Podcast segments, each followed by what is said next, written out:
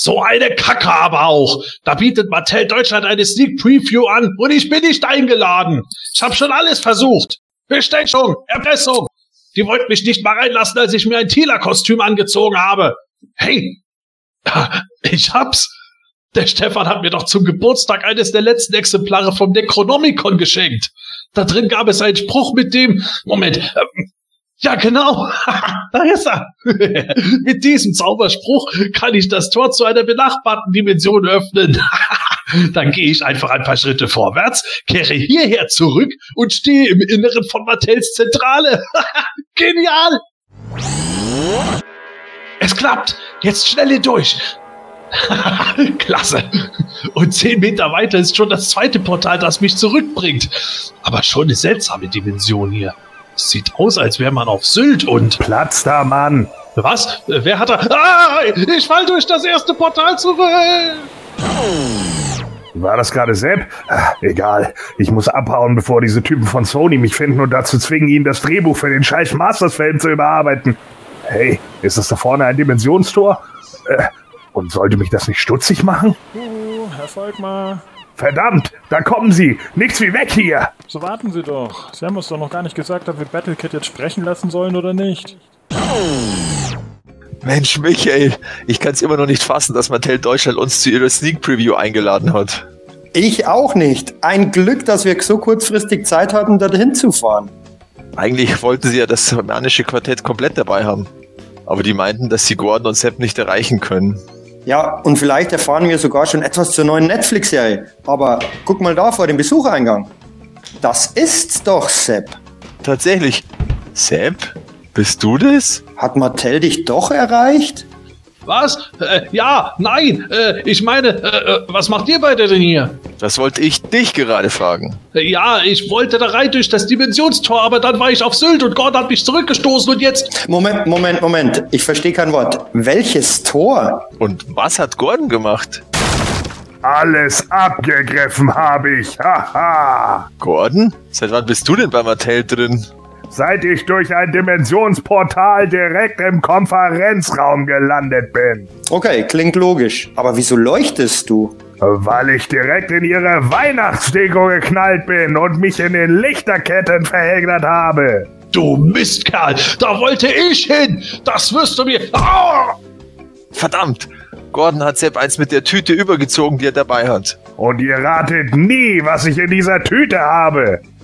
Oh Mann, sag bloß, dass die dir die ersten Moto Origins gegeben haben. Genau das. Klasse, dann können wir davon Bilder machen. Reviews, Videos und. Von wegen. Ich brauch den Kram nicht. Also werde ich ihn jetzt für ein Schweinegeld auf Ebay verkloppen. Nicht, wenn wir es verhindern können. Los, Matthias, nimm deine Hälfte des Zauberschwerts. Hä? Meinst du den Schlüsselanhänger, den du mir geschenkt hast? Genau, ich habe das Gegenstück. Wenn wir die beiden Hälften verbinden, können wir Gordon aufhalten. Äh, hör mal, Sepp, das ist doch nur ein Stück Plastik. Genau, du Trottel. Und jetzt lass mich vorbei, ihr Nerds. Ich muss nach Hause meine Toys verkaufen. Ah! Ach du Kacke, Gordon ist bewusstlos. War das ein Stromschlag? Aber wie? Das war ich. Ich habe gesehen, dass das Kabel der Lichterkette nicht richtig isoliert war. Also habe ich einen Eimer Wasser geholt und draufgeschüttet. Sehr gut, Michael. Und jetzt? Und jetzt gehören die ersten Moto Origins mir. Sepp?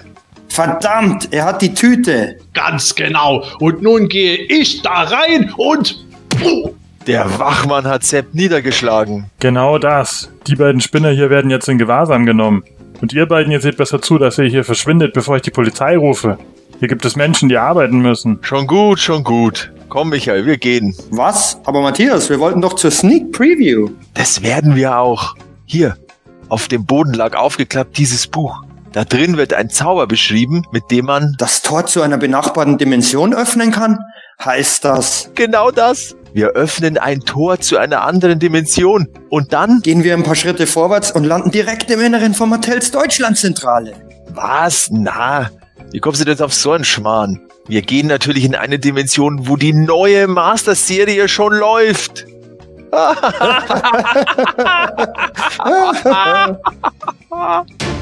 Das hemanische Quartett. Präsentiert von planeteternia.de. Heute besprechen wir das Minicomic The Menace of Trapjaw oder auf gut Deutsch die Bedrohung von Trapjaw. Wer Skeletors Leibwächter bisher nur vom Panzer überrollten Waffeningenieur kennt, ist hier also genau richtig. Auch mit den Hörerfragen machen wir weiter. Und wir befassen uns ein wenig mit den gar nicht mal so billigen Ultimate-Figuren von Super 7. Das alles und mehr droht euch jetzt in Ausgabe 164 des Semänischen Quartetts mit Sepp, Melko 23. Breitbert 14. Und The Formless One. Viel Spaß! Das Hemanische Quartett. Präsentiert von planeteternia.de. Ja, hallo, liebe Hörer. Ja, wir sind diesmal ein bisschen früher wieder dran als mit der letzten Folge, die ja doch viele Wochen sich hingezogen hatte, bis sie fertig war. Nichtsdestotrotz mussten wir uns ja auch ein bisschen reinkämpfen, denn vielleicht werdet ihr es in dieser Folge ab und zu hören. Der Gordon und ich sind nicht ganz gesund, also im Kopf sowieso nicht, aber äh, wir sind halt tatsächlich noch ein bisschen krank, beziehungsweise ein bisschen sehr krank. Also wenn sich das irgendwie eigenartig anhört, dann liegt es an unserer gesundheitlichen Verfassung. Nichtsdestotrotz haben wir ein volles Programm für euch dabei, unter anderem auch die Hörerfragen. Und da möchte ich nur kurz sagen, wenn ihr immer noch eine Frage von euch gerade vermisst, dann liegt das daran, dass wir tatsächlich schon einige länger gestellte Fragen schon vor ein paar Wochen aufgenommen hatten. Aber die Folge mussten wir unterbrechen und konnten die auch noch nicht fertig machen. Das kommt erst noch in den nächsten Wochen. Also keine Sorge, die Fragen sind nicht vergessen. Wenn wir die Folge irgendwie nicht mehr fortsetzen können, müssen wir nochmal von vorne aufnehmen. Das hoffe ich, dass es nicht geschieht. Aber eure Fragen kommen dran. Genauso wie die erste, die wir heute dabei haben. Gordon, kannst du die mal vorlesen? Ja. Und zwar der Magier des Bösen fragt, äh, wenn es jetzt wirklich Moto wieder im Laden zu kaufen gibt, was macht ihr dann mit dem ganzen Geld, das ihr spart für Verzollung, internationalen Versand und Sammleraufschläge? Schon Begehrlichkeiten, für die bisher kein Geld da war? Ja, Gute ich glaube. Ja, ich glaube, dass es da ähm, eh viel zu kaufen geben wird, wenn wenn Mattel da die, den Plan durchzieht. Ich befürchte, dass es da auch ähm, auf Conventions etc. dann irgendwelche Exclusives geben wird, die man relativ teuer wieder nur bekommt. Bei mir persönlich ist es so, eben, ich habe jetzt meine angefangen, die Staction-Sammlung oder die Stactions zu sammeln und da habe ich noch ein paar Lücken. Die Mondo-Figuren werden ja nach wie vor fortgeführt. Ein paar Vintage, original verpackte Fahrzeuge gehen wir noch ab. Also ich glaube, dass das Geld werde ich mit Sicherheit los. Ja, also ist bei mir ähnlich. Äh, Also ich habe tatsächlich jetzt auch nicht irgendwie eine Kalkulation, wo ich dann sage, ah, ich habe jetzt äh, irgendwie diesen Monat so und so viel für Zoll oder was auch immer ausgeben und das ist dann irgendwie eingespart oder so. Also ähm, daher habe ich da jetzt auch nicht im Blick, was ich dann dadurch einspare und ja, also ich warte jetzt einfach mal ab, was alles so an Masters of the Universe Zeug kommt. Ich habe ja auch noch meine anderen Sachen wie Lego, äh, da kommt ja auch andauernd was und da muss man sich auch immer eher zurückhalten. Äh, und darum, ja, und dann gibt's ja noch das Real Life, das kostet ja auch Geld und man bekommt sein Geld schon los. Also so ist es nicht. genau. Ja, äh, ich habe es ja schon mehrmals im Podcast gesagt gehabt, ich bin ja nicht nur Masters-Fan und Moto-Sammler, sondern ich äh, stehe auf Actionfiguren allgemein. Dementsprechend sieht mein Toyroom aus. Da tummelt sich alles von Mask über Bravestar und Turtles, Wrestling-Figuren, Marvel, DC-Comics-Figuren. Ich versuche gerade auch wieder einen Neon Armor Batman von Batman Forever zu kriegen. Also falls den jemand hat, bitte unbedingt bei mir melden.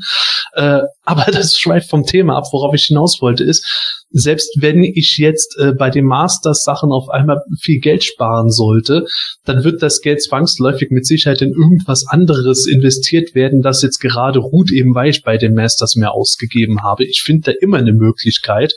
Und äh, wenn ich irgendwann mal alle Toylands, auf die ich stehe, komplett habe, dann kriegen meine Kinder auch mal neue Schuhe. Fair. Ja, bei, Prioritäten. bei mir wird sich wahrscheinlich gar nicht so viel ändern, äh, weil wie gesagt, die Origins sind ja nicht so meins. Ähm, das heißt nicht, dass ich mir vielleicht nicht doch, wenn ich sie dann live sehe, eventuell doch noch mal irgendwie was holen würde. Aber äh, ich glaube halt äh, bisher einfach nicht daran. Deswegen, ähm, ja, generell hast du natürlich nicht Unrecht. Äh, es ist unglaublich viel Kohle, die man ja mittlerweile echt ausgibt da mit, mit Einfuhrabgaben und wenn es dann noch höher ist, weil man dann schon mehrere Sachen nimmt, damit sich das Porto auch lohnt. Also wie Sepp ja gerade richtig sagt, äh, ich sammle nun auch etliche andere Actionfiguren und teilweise ist es dann halt auch so, dass ich ja auch Obskuritäten sammle, also Knockoffs und so weiter. Da sind manchmal die Figuren dann günstiger als der Versand. Und äh, das ist dann natürlich auch schon immer bitter, wenn man dann irgendwie da sitzt und sich denkt, ja, okay, ich habe jetzt so eine Figur für 28 Dollar und soll dann aber 34 Dollar für einen Versand bezahlen. Dann gucke ich natürlich auch irgendwie schon, ob man nicht irgendwie kombinierten Versand oder sowas nehmen kann und vielleicht noch ein paar andere Sachen mitnimmt. Da ist es natürlich auch nicht minder selten schon mal ein, zwei Mal vorgekommen, dass ich die 150 Euro überschritten habe und dadurch dann natürlich auch Zoll drauf kam. Letztes hatte ich übrigens eine ganz tolle äh, Erfahrung gemacht, dass ich von einer Customizerin aus der Ukraine für mein Halloween-Kostüm äh, mir hab eine Figur bauen lassen. Die kam dann auch hier an, lag dann bei uns beim Zollamt. Ich habe dann die Einfuhrabgaben dafür bezahlt und der Postbote hat es danach dann vom Zoll genommen und dann sollte es ja an mich weitergeleitet werden. Hat der Zollbeamte auch draufgeschrieben und der hat es tatsächlich umschweifend wieder zurück in die Ukraine geschickt. Richtig toll. Also What? Leckt mich mal Deutsche Post. Nochmal dazu, weil das ganz Tolle ist nämlich, wenn man jetzt bei denen bei der Hotline anruft, dann sprechen immer nur irgendwelche Leute mit gebrochener Stimme zu dir und sagen, nee, nee, das kommt noch an. Rufst du bei der Reklamationshotline an, sagen die, nee, das ist zurück äh, auf dem Weg in die Ukraine. Aber trotz Sendungsnummer kann mir niemand sagen, wo das Ding jetzt momentan liegt. Niemand weiß, wann das in irgendeiner Weise mal wann, wo wieder ankommt und, und, und. Also dazu ist so eine Sendungsnummer halt auch komplett überflüssig. Denn wofür haben wir Sendungsnummern? Wenn man damit nicht mal feststellen kann, wo das Paket in irgendeiner Weise gerade liegt. Also ganz toll. Äh, da wundert sich die Deutsche Post, warum niemand mehr mit ihnen verschickt. Also es ist echt unglaublich. Das Problem habe ich mit DHL noch nicht ein einziges Mal in dieser Sache gehabt. Äh, deswegen kann ich da einfach nur sagen, ganz klar Daumen runter, Deutsche Post. Also das war echt ein ganz tolle, äh, ganz tolles Erlebnis. Also was das angeht, äh, ja klar, wenn ich jetzt dadurch, dass ich jetzt ja momentan auch eben nicht gar, ganz so viel sammle, gibt's natürlich auch, wie gesagt, immer im Real Life äh, Geld, das man immer mal wieder braucht, ne? Unter anderem für TÜV oder so. Was hast du eigentlich dann als Halloween-Kostüm getragen dieses Jahr? Gar nichts, weil wir nicht losgegangen sind, weil meine Freundin letzten Endes krank geworden ist und daraufhin, äh, ja, mir ging es auch nicht wirklich gut und wie man jetzt eben hört, ich bin auch immer noch krank, äh, sind wir letzten Endes dann nämlich gar nicht losgefahren und äh, die Macherin aus der Ukraine, die übrigens sehr freundlich ist, äh, hat dann gleich gesagt, Mensch, wenn das hier wieder ankommt, ich schicke dir das wieder los oder ich baue dir jetzt zur Not ein neues und äh, schick dir das dann erstmal und nehme das alte wieder in Gewahr. Also die ist super freundlich, die Frau. Ähm, aber es ist halt echt super ätzend. Ne? Auch die Leute beim Zoll können ja nichts dafür. Ich kenne den einen jetzt beim Zoll auch schon ganz gut so, der war auch super nett, der hat sich auch nur aufgeregt darüber. Aber die Leute auch bei der Hotline, die eine Frau meckert einen dann noch an dafür, ich hätte ja selber zum Zoll gehen müssen und das da abholen. Ich so, nee, dafür zahlt man ja. Sagt sie, nee, und der Zoll kann sowas auch nach drei Tagen einfach so zurückschicken. Nee, kann er nicht. Die haben 14 Kalendertage, in denen sie warten müssen. So, ich habe das alles mit den Leuten vom Zoll durchgesprochen, die haben alle nur im Kopf geschüttelt. Aber da sitzen wieder Leute irgendwo in irgendwelchen Callcenter, die keine Ahnung haben, aber sich dann nichts anhören wollen und dann die Kunden auch noch bepöbeln, anstatt einfach mal vielleicht nett und freundlich zu sagen, oh, das tut mir leid, wir versuchen mal ihnen dabei zu helfen, wie ihre Post ist. Nee, stattdessen werden mir dann Vorwürfe dafür gezahlt, ja, sie haben ja nicht rechtzeitig ihre Ab Einfuhrabgaben bezahlt. Was? Alter. Unfassbar. Habe ich übrigens habe ich übrigens auch schon der Verbraucherzentrale gemeldet. Da wird's mir schon ganz schlecht bei dem Paket, auf das wir noch warten, das wir von der PowerCon bestellt haben. Ja, hoffe ich mal, dass es nicht mit Deutsche Post versendet wurde, sondern mit DHL. Oh mein Gott. Dann haben wir eine, eine weitere Frage vom User Dröd und der fragt, was hört ihr sonst noch so an Podcast? Ähm, also ich habe ja vorher schon gesagt, dass ich auch äh, Lego-Fan bin, beziehungsweise sammel und da höre ich den Stone Wars Podcast. Also Stone Wars ist die Website und die haben auch einen zugehörigen Podcast mit zwei lustigen Leuten. Ähm, und da ist auch noch ein gehöriger Schuss Star Wars dabei, weil die Website im Grunde ursprünglich für Lego Star Wars gegründet wurde und jetzt halt ähm, in alle Lego-Themen übergegangen ist. Dann höre ich jetzt auch den Badcast, wo ich ja einmal äh, Gast war, also diesen Batman und allgemein DC Thema Podcast äh, von batmannews.de.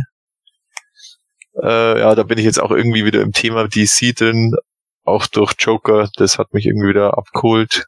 Und ähm, dann relativ hin und wieder nur, das ist die, dann höre ich den, den Geek Easy Podcast vom Pixel Dan und seinen zwei Kumpels, deren Namen ich mir nie äh, merken kann. Ähm, auf alle Fälle ist das auch so Geek-Themen, äh, also halt äh, Sammlerzeug und Filme und sein dritt ist also sein zweiter Kumpel, der ist dann der Wrestling-Experte, da spule ich dann immer drüber, da, das interessiert mich ja dann nicht so.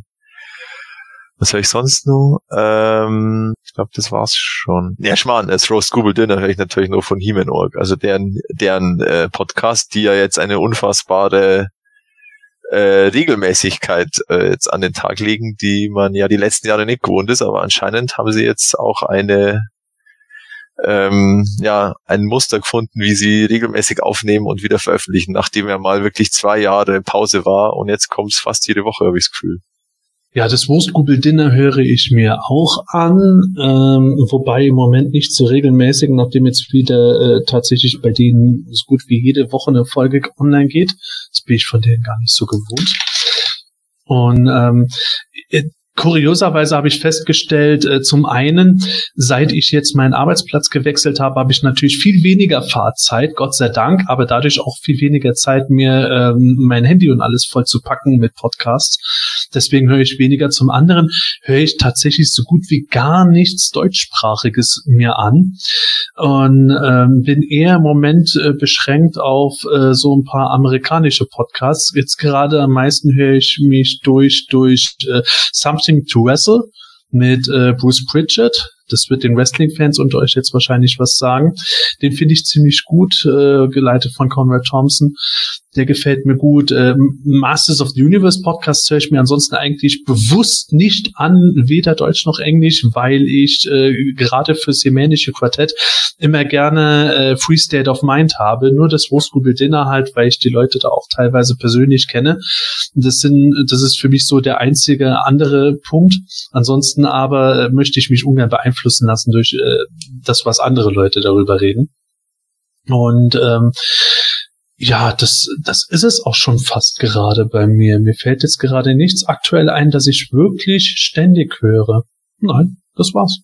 Ja, äh, ich höre ehrlich gesagt auch gar nicht so viele Podcasts. Äh, dafür bin ich ja schon in zwei anderen dabei, nämlich einmal im, in Nightcrow, unserem Filmpodcast und dann auch noch im äh, Moon Talk in verschiedenen Ausgaben, äh, dem Wrestling-Podcast. Und äh, damit bin ich eigentlich ganz genug, ganz gut ausgelastet, was Podcasts generell angeht. Äh, ich höre mir natürlich teilweise Jim Cornettes Drive-Thru an, äh, manchmal aber auch nur die Zusammenschnitte, also nicht die gesamte äh, Show weil ich das auch nicht immer schaffe. Das kommt immer drauf an. Something to Wrestle habe ich auch ein paar Mal reingehört und Conrad Thompson klingt wie ein junger Jim Ross. Ähm, ja, weiß ich nicht. Äh, ansonsten, ja, neben, neben dem Wrestling-Hobby äh, ist da denn auch eigentlich nicht mehr so viel, was ich irgendwie an, an Podcasts höre. Ich gucke dann eher noch so, weiß ich nicht, YouTube-Videos oder sonst irgendwie was. Also wenn es tatsächlich mal so ist, äh, Gaming-Channels oder sonst irgendwie so, gucke ich vielleicht mal auf YouTube, aber dann eben weniger Podcasts, sondern mehr Bild, Bildmaterial. Bei mir ist es im Prinzip auch so, ähm, wie der Gordon gerade gesagt hat, ich schaue einige Sachen auf YouTube an, aber es sind ja keine Podcasts. Podcasts ähm, wurden auch schon erwähnt. Eigentlich das Rose Google Dinner höre ich eigentlich regelmäßig an. Ähm, dann habe ich jetzt, weiß ich nicht, ob ich dabei bleibe, diesen, diesen Battlecast mal reingehört. Das ist dieser neue Podcast vom Eamon O'Donoghue und, und, und Emiliano Santa Lucia. Da gibt's aber, glaube ich, erst zwei Folgen. Ja. Hm. Die ist manchmal ein bisschen anstrengend anzuhören, aber ähm, reden auch rela relativ viel über Mondo-Figuren auch, was mich dann eigentlich ganz ziemlich interessiert hat, weil die da ja auch selbst im, im Prozess beteiligt sind teilweise. Ähm, dann in den Badcast habe ich jetzt mal reingehört, weil du, weil du da machst, Matthias, finde ich teilweise ganz interessant. Und was ich regelmäßig noch anhört, also komplett was anderes, ist God Next heißt der, das ist ein Basketball-Podcast, ein deutscher. Und den Bill Simmons Podcast, da geht's generell um US-Sport und alles, was was da in diesem Metier ähm, sich bewegt. Ähm, das war's eigentlich größtenteils. Muss man auch immer erst die Zeit aufbringen, das alles anzuhören. das ist gar nicht so einfach manchmal, finde ich. Also, wenn ich man jetzt das so meistens, unterwegs ist, dann, dann ist echt schwer. Ich höre das halt meistens beim Joggen an. Das dauert meistens so ungefähr eine Stunde, Ja. drei, dreiviertel Stunde bis Stunde und dann teilweise auf dem Weg zur Arbeit. Ja, genau. ist bei mir eigentlich auch, dass ich es dann eher in der S-Bahn anhöre oder so. Und da ist es Genau. eigentlich ganz unterhaltsam dann neben mir. Okay, dann haben wir das auch soweit geklärt. Und jetzt kommen wir zu einer Frage, die haben wir wohl längere Zeit nicht beantwortet, aber jetzt kommt sie dran. Und zwar vom Brainless One. Mich würde mal interessieren, was von allen Intros ihr rückblickend am besten gelungen fandet und wo ihr den größten Spaß, aber auch die größte Mühe mit der Umsetzung hattet. Ähm, also eine große Mühe für mich persönlich war, glaube ich, nur eins der Weihnachtsspecials, die wir hatten, ähm, weil wir da äh, relativ viel machen mussten, teilweise noch Soundeffekte selber machen mussten. Äh, dieses abstürzende Flugzeug, glaube ich, vom Toni oder so, da habe ich den Soundeffekt selber zugemacht. Also da könnte ich jetzt sagen, das war so vom, vom Aufwand her mit das Schwierigste. Äh, sonst vielleicht noch das äh, Teenage Mutant Ninja äh, Turtles Intro, das ich mal eingesungen habe, aber das war jetzt auch nicht nicht mega aufwendig. Also das das war schon relativ schnell äh, gemacht, wenn man ein bisschen Plan hat, was man macht. Also ähm, ist ja nun auch nicht so, dass wir jetzt hier irgendwie eine, eine High Definition Aufnahme haben. Und, ähm, ja, was, welche haben mir am besten gefallen? Ja, also die Gesangsintros waren lustig, auf jeden Fall. Äh, mir persönlich, äh, mir persönlich hat noch das Mafia-Intro, das wir mal hatten, äh, gut gefallen, wo wir dieses italienische, äh, dieses ähm, ja Italo-Intro hatten mit Manuel zusammen. Das war eigentlich ganz gut, äh, fand ich nicht schlecht. Oder auch das, wo wir beim Fußballspiel sitzen. Das sind so die, die mir so irgendwie im Kopf geblieben sind. Also das sind auf jeden Fall die Intros, die mir persönlich ganz, äh, ganz gut gefallen haben. Ja, an der Stelle versuchen wir vielleicht auch mal in den nächsten Folgen äh, auch von den anderen Leuten was reinzubringen. Ich hatte schon im Forum geschrieben, ich muss mir die ganzen Sachen ehrlich gesagt nochmal anhören, um mich zum Beispiel dran zu erinnern, was für mich persönlich ungeheuer schwierig dabei war oder was mir besonders gut gefallen hat. Ansonsten werden wir uns mit den nächsten Hörerfragen eben in der nächsten Folge auch wieder melden. Ja, und damit kommen wir zu GrayskullCon 2019. In der letzten Folge hatten wir schon darüber geredet gehabt, dass die in wenigen Tagen bevorstehen würde. Jetzt ist sie einige Tage vorbei und wir hatten es auch schon erwähnt gehabt, der Matthias war von uns Vieren der Einzige auf der GrayskullCon. Also er war nicht der Einzige, der auf der GrayskullCon generell war. Da waren noch viele andere Leute, aber von uns halt äh, ist nur er hingefahren. Und deswegen die Frage an dich, Matthias. Wie war es? Es war sehr lustig, aber auch sehr anstrengend, weil ich bin ja schon ein bisschen früher hingefahren mit dem Jürgen. Äh, wir sind ja schon am äh, Donnerstag Nachmittag losgefahren, dass wir ein bisschen früher äh, ankommen eben, dass wir dann nicht immer so diesen Stress haben am Freitag, weil wir, weil er auch ziemlich viel dabei gehabt haben, weil wir sind ja mit einem Anhänger gefahren. das war dann, äh, das war dann schon ganz gut, dass wir am Donnerstag äh, Abend dann da waren. Aber dadurch war es dann schon, es war dann schon sehr lang und äh, ja, man hat halt nicht so viel Schlaf, sage ich jetzt mal, und dadurch war es schon anstrengend und es war auch immer was geboten. Ähm, ich war schon ziemlich fertig am Sonntag und auch irgendwie am Montag noch. Also da hatte ich noch frei, Gott sei Dank. Da war ich noch komplett äh, neben der Spur irgendwie. Also das war war schon äh, heftig irgendwie. Und ja, war, war schon cool. Also ja, Hauptattraktion, sage ich jetzt ja mal, war natürlich der Anthony DeLongis, also der Blade-Darsteller. Der, der war von Anfang an da, also der war auch, äh, war schon am Freitag äh, da, oder war der schon am Donnerstag? Nee, am Donnerstagabend war er noch nicht da. Also der war dann am Freitag äh, da und hat, da war dann auch ein Panel mit dem, hat also die üblichen Anekdoten vom Dreh und so ein bisschen aus seinem Leben erzählt. Das war ganz interessant. Und ja, oder auch, dass er halt doch wirklich noch, äh, also dass sie mal auf einer Highlander Convention waren, anscheinend in Australien, äh, weil er bestimmt mal bei irgendeinem Highlander Film mal der Schwerttrainer war oder so, weil das ist ja vor, vor allem ist er ja so Schwert- und Peitschenkunsttrainer für Filme, also eben unter anderem auch für Indiana Jones und die Catwoman bei Madman Returns. Ähm, da, da ist er dann auch immer eher auf, auf Masters of the Universe angesprochen worden. Also ganz genau habe ich die Anekdote jetzt nicht mehr im Kopf. Das Panel ist ja, glaube ich, schon online. Kann man sich's mal anhören. Und äh, ja, da war halt dann, also der Samstag vor allem, der war dann wirklich volle, volle Kanone. Nachdem dann, nachdem natürlich immer das äh, Dolphin ja ist, also man schaut ja dann immer um 0 Uhr am Freitag äh, den alten Kinofilm an und da hatte dann der Jürgen auch noch eine Popcornmaschine dabei. Also es war wirklich äh, alles, äh, es war fast Kinoatmosphäre. war, war die auch in dem Anhänger oder wie?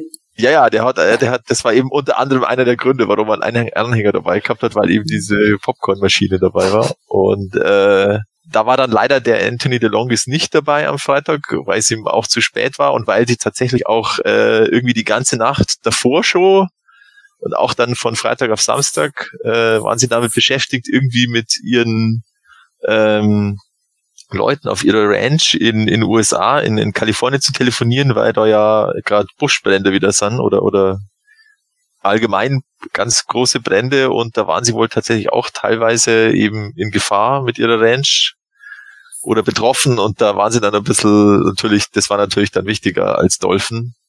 Ähm, logischerweise. Und aber also soweit ich gehört habe, ist soweit alles in Ordnung. Also, äh, dann, ja, Samstag war wie, gesagt ziemlich vollgepackt. Äh, da war dann eher eben dieser Fan, äh, Fan-Fokus, also dann Fan, Moto Fanfiction, Modulator-Panel und dann eben das, was ich dann live übertragen habe, äh, das die Enthüllung von dem äh, Art Double Feature vom Simon Soltau und dem Michael Muth.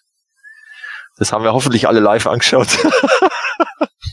ich konnte es leider nicht ja, anschauen, ich war nicht da. Ich habe es angeschaut, war echt, war, war lustig. Ja. Aber, aber ja. es hat, hat, sich lang gezogen, bis das Bild letztendlich ja, also enthüllt wurde. War, es war natürlich der übliche äh, Zeitverzug, weil also rein vom Zeitplan her sollten sie um 17 Uhr anfangen mit dem Panel, aber es hat dann erst um 17.20 Uhr wirklich angefangen, beziehungsweise äh, da war, sind sie dann langsam auf die Bühne gegangen und dann haben sie eben fast schon Oscar-Verleihungsmäßig, haben sie dann ewig lang irgendwas erzählt und sich bei Leuten bedankt und hoch emotional und äh, es war dann schon fast ein bisschen lustig, weil der Matthias Brink, der war dann schon immer da gestanden, hat dann auf die Uhr, auf seine Armenuhr geklopft, dass sie jetzt endlich mal zum Ende kommen sollen. mit, ihren, mit ihren Danksagungen, weil ja danach auch noch Programm ist. Äh, also da war dann noch Tombola und Versteigerung und alles. Ähm, naja, auf alle Fälle haben sie es ja dann enthüllt und ich glaube, es waren alle ganz äh, positiv, äh, positiv überrascht von ihren Ideen, die sie da gehabt haben, eben unter anderem äh, den Mantisaur einzubauen als als Teil der oder als Prototyp oder wie auch immer oder äh, der, der, der Insektenplage. Ja, das fand ich die die Idee fand ich auch ziemlich cool. Und ja, also es ist natürlich äh, für wilde Horde-Fans ist es natürlich äh, eine Offenbarung, ja. Und ja, das, äh, das war's dann eigentlich soweit. Also die, die, äh, es gab dann nochmal ein Dolphin mit, mit Anthony DeLongis. Ähm, am Nachmittag, also nach, was davor? Ich weiß jetzt gar nicht mehr. Nein, es war danach, nach der Enthüllung dann.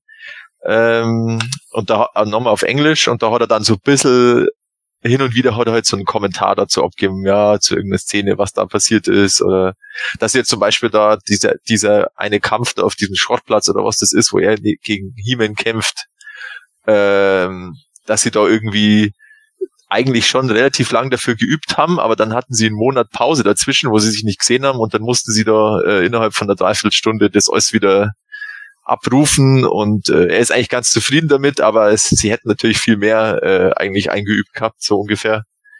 Aber es hat schon gepasst und ja, lauter so lauter so Sachen hat er halt verzählt. Das, was man schon weiß, dass sie das, dass sie die Schule da oder die Highschool wirklich in Brand gesetzt haben und dass sie da irgendwie dann nur noch 30 Sekunden Zeit gehabt haben, da wirklich rauszukommen.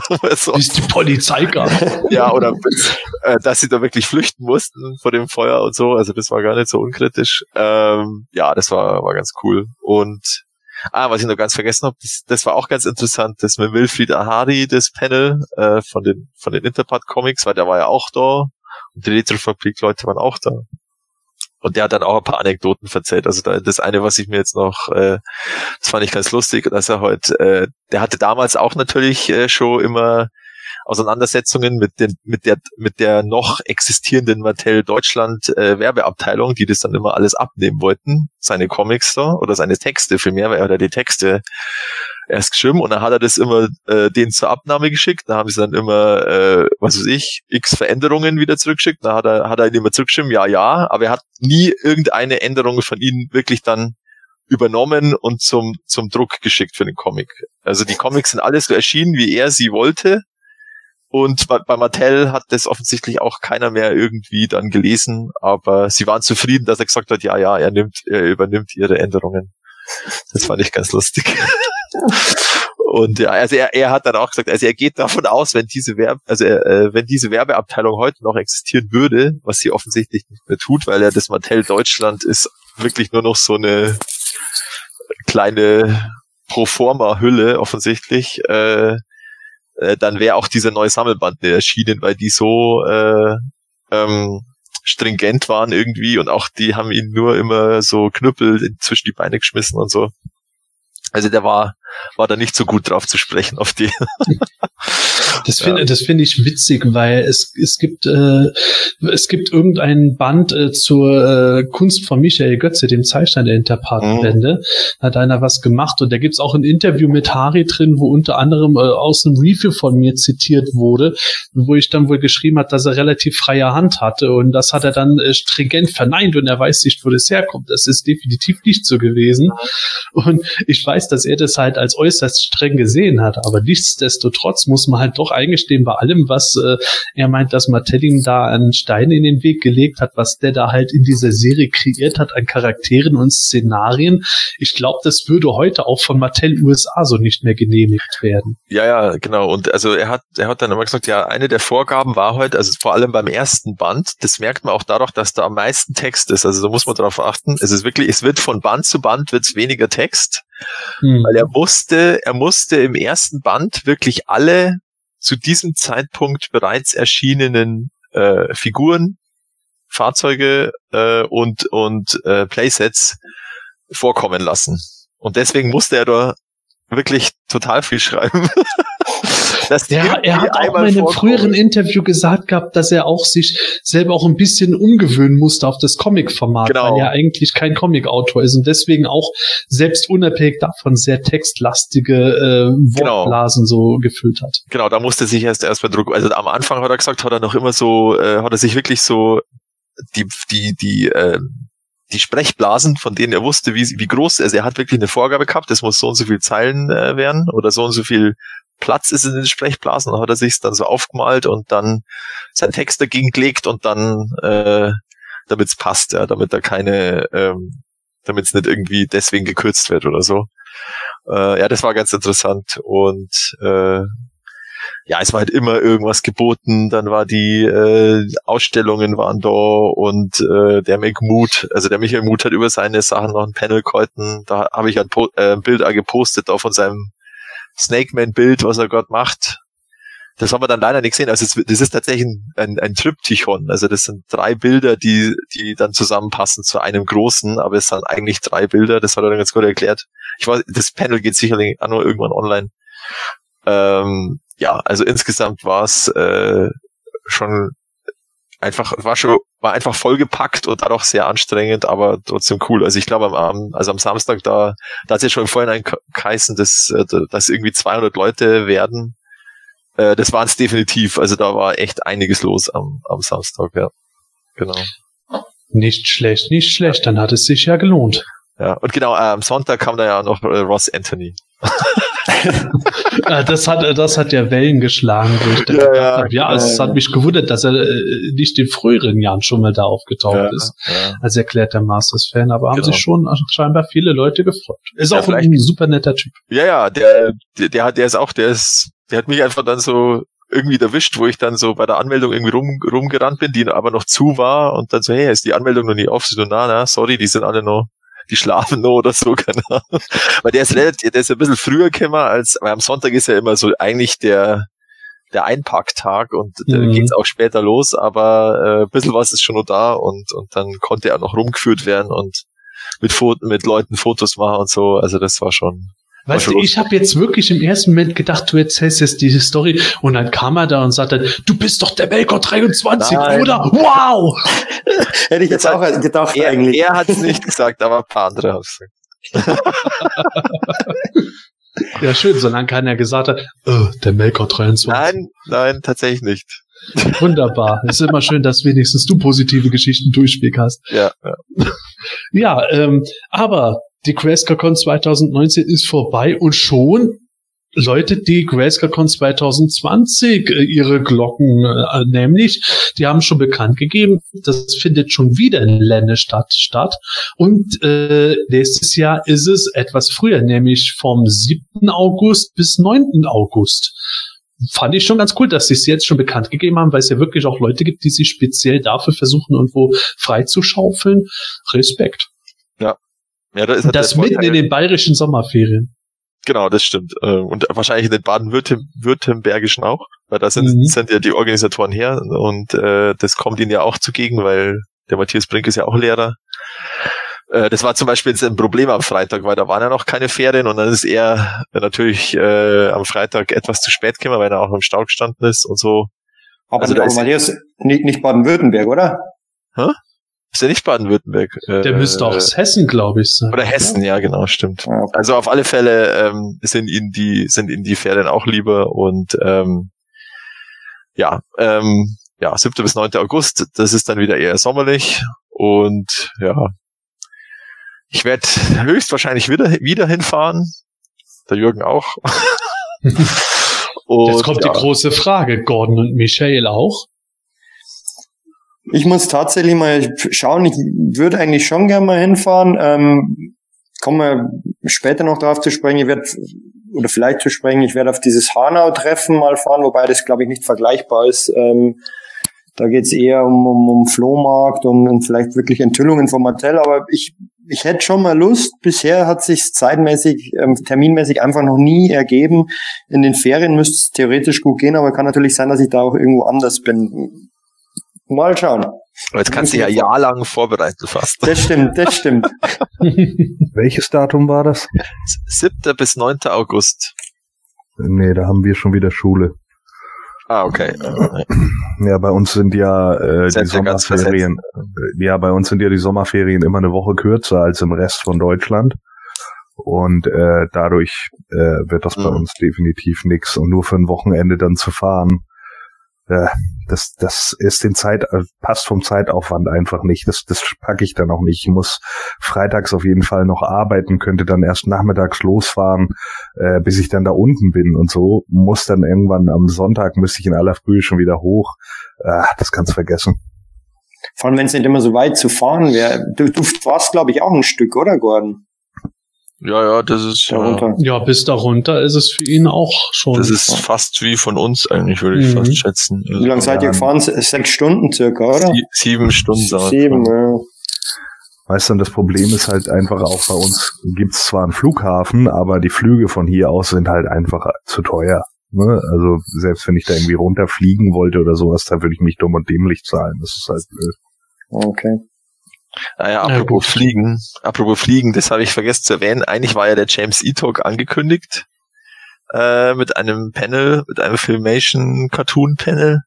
Der konnte dann aber leider nicht kommen, weil der am Flughafen in London äh, irgendwie, ähm, der ist da irgendwie zusammengeklappt und dann haben die Ärzte gesagt, er soll jetzt in dem Zustand definitiv nicht in ein Flugzeug einsteigen und dann musste das ausfallen leider. Aber also er hat schon wieder gepostet auf äh, seine Social Media Accounts, also ihm geht's jetzt anscheinend wieder besser.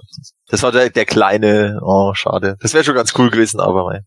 Äh, der wäre mit Sicherheit gekommen, wenn er gekommen hätte. Ja, ja. Also darauf Ja, kann man sich klar. verlassen. Und wer weiß, vielleicht kommt er 2020. Genau. Und liebe Hörer, wenn ihr Interesse habt an der QuestCon 2020, wie gesagt, Anfang August wieder in Lennestadt, dann könnt ihr euch jetzt schon drauf vorbereiten. Genau.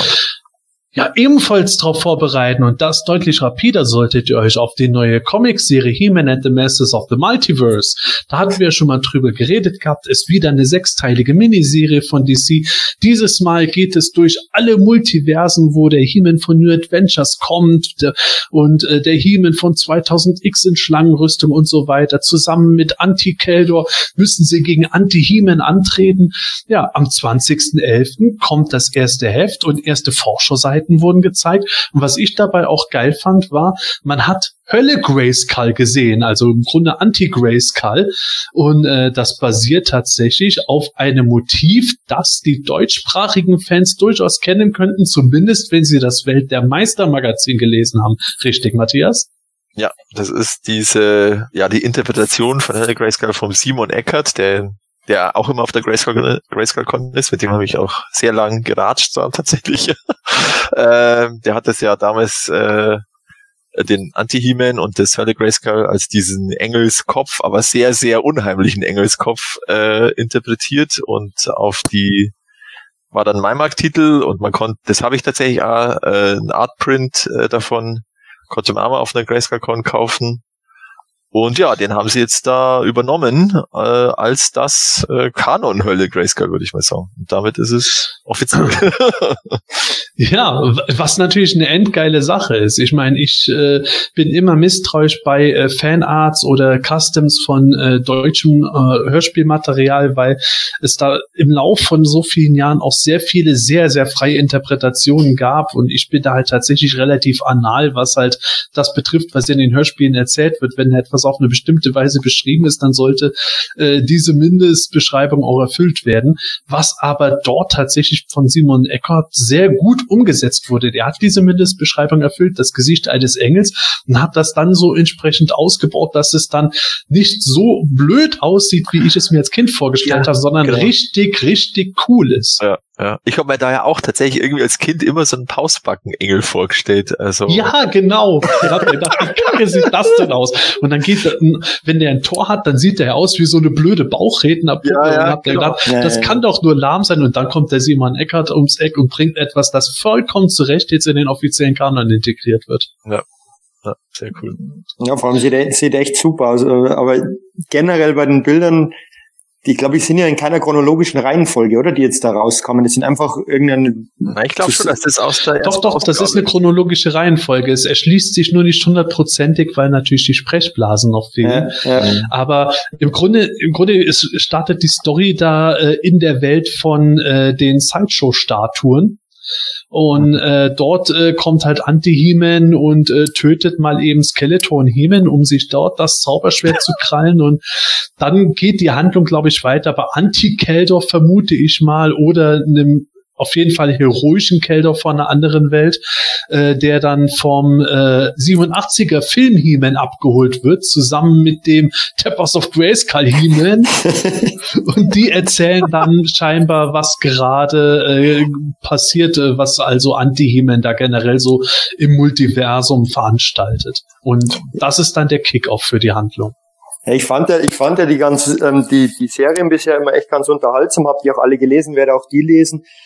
Aber die, die, also die Tappers of Grayskull, der, der He-Man und dann an seinem Osterkostüm, den es ja irgendwie beim, beim Osterspecial gab, wo man dieses Osterbingo hatte und, und das hast du ja, glaube ich, auch gespielt, Sepp, dieses Bingo, das hatte echt ja. eigentlich relativ, relativ viel Spaß gemacht, immer diese Ostereier umzudecken und dann irgendwie Spe Specials zu bekommen. Dass der es da reingeschafft hat in dieses Comic ist schon ja. extrem, äh, enorm schräg irgendwie, aber, ähm, man muss mal abwarten, was, wie die Handlung aussehen wird.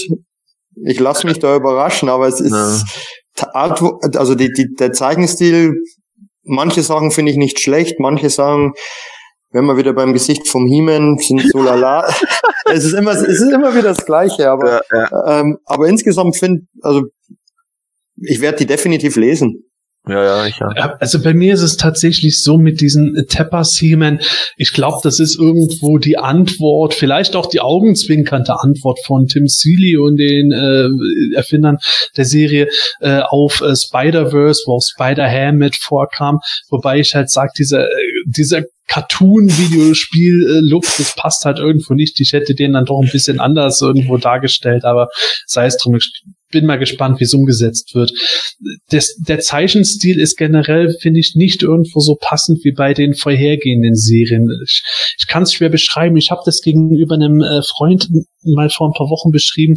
Es sieht für mich aus wie so ein typischer Zeichenstil, der vor circa zehn Jahren populär wurde und heute aber schon wieder irgendwo ein bisschen passé ist. Besser kann ich es nicht beschreiben. Vielleicht bin ich da furchtbar unfair, aber es ist auf jeden Fall nicht so hundertprozentig meins. Nichtsdestotrotz, ich äh, hol die Serie weniger wegen dem konkreten Zeichenstil. Das würde ich mich jetzt auch aufregen, dass der Anti-He-Man sehr, sehr weiß aussieht. Ja. Und ähm, mich interessiert generell eher die Story und ich bin vor allem auf die kommenden äh, Ausgaben davon auch gespannt, wenn die New mhm. Adventures auch vorkommen, mhm. weil das ja tatsächlich was ist, äh, dass auch Scott Knightley äh, extrem sträflich in seinen Minicomics vernachlässigt hatte.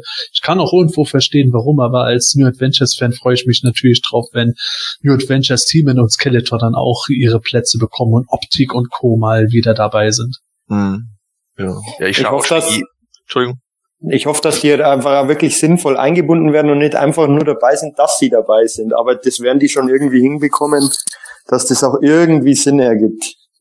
Ja, ich kann mir schon vorstellen, dass so manche Sachen relativ schnell ab abgefrühstückt werden, so dass die eher so als Gastauftritt oder Easter Egg fungieren, aber dass halt andere Sachen auch deutlich mehr Gewicht haben werden. Und es sieht für mich tatsächlich so aus, als könnte es sein, Ausgabe 2 befasst sich vor allem mit New Adventures, dann geht es in Ausgabe 3 ins 2000X Universum und so weiter, bis sich das dann in Ausgabe 6 oder 5 alles kumuliert.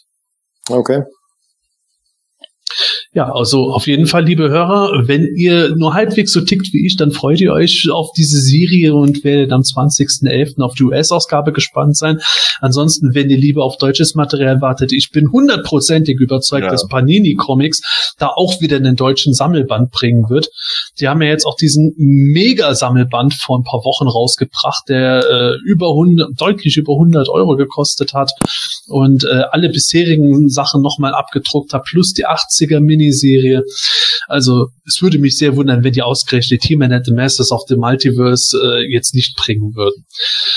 Ja, andere Leute bringen auch andere Sachen. Ja, das ist eine ziemlich doofe Überleitung, soll aber nichts anderes heißen, als dass Super Seven immer mehr scheinbar zu kompensieren versucht, dass sie keine Moto Classics mehr machen können.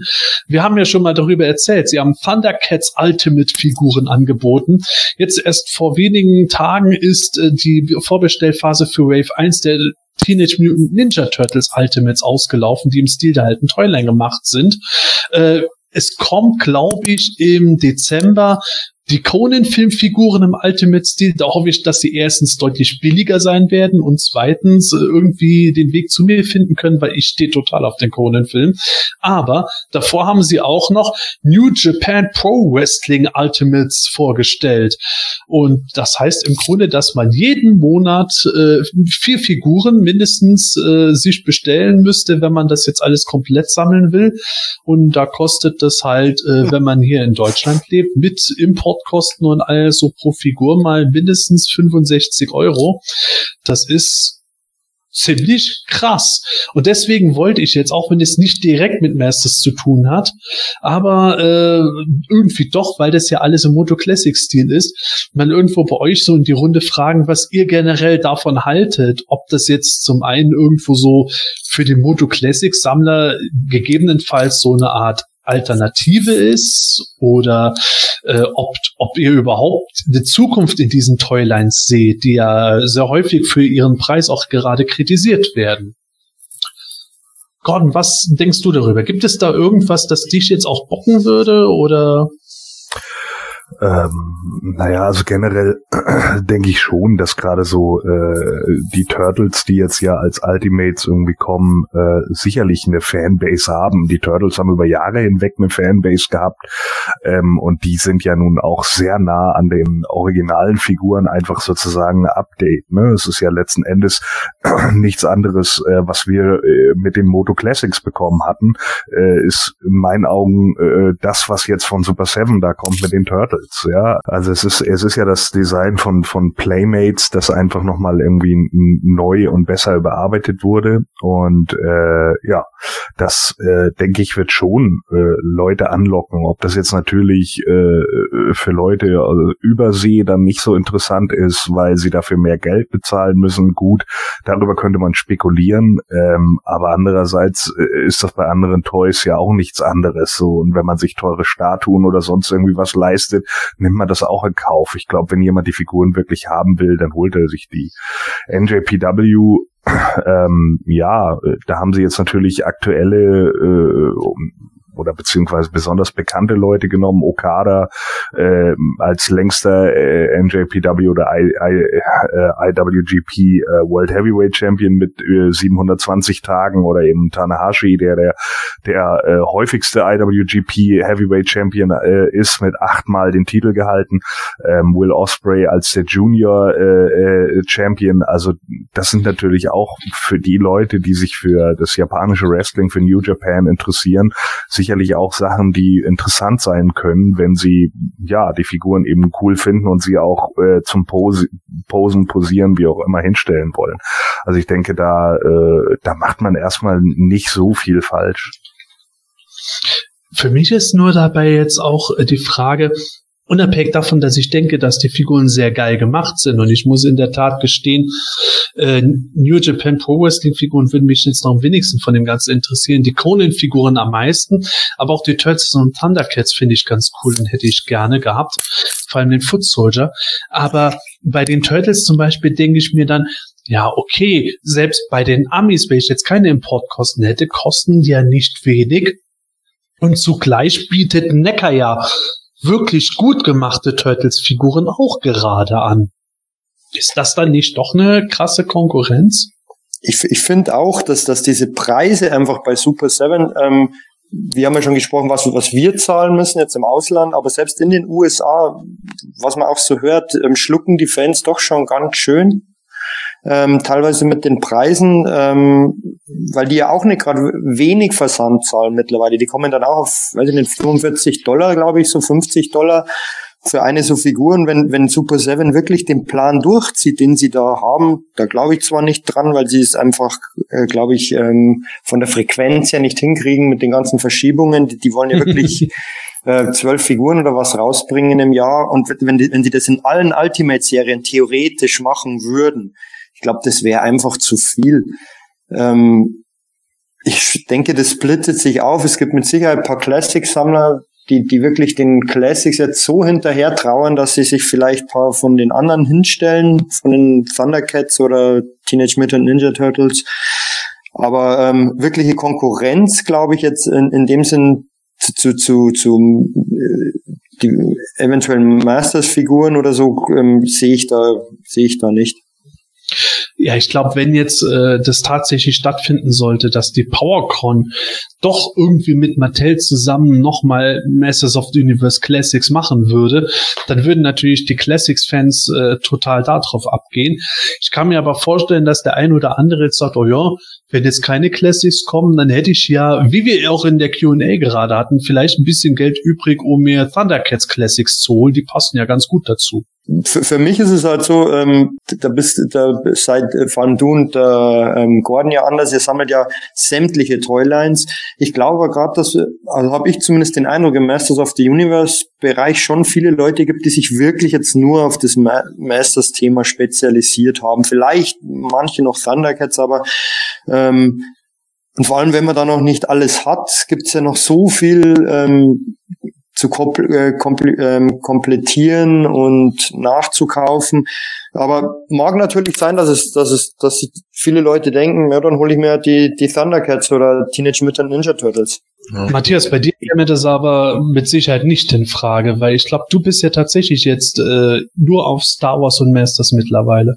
Ja, also ich habe es jetzt wieder ein bisschen reduziert. Ich habe jetzt auch die Mystic Legions äh, zum Beispiel, die würde ich jetzt wieder abstoßen. Also ich habe jetzt auch teilweise auf der GrayskullCon welche verkauft. Teilweise habe ich es noch, aber ähm, ich wollte jetzt eigentlich alles wieder ein bisschen zu zurückfahren.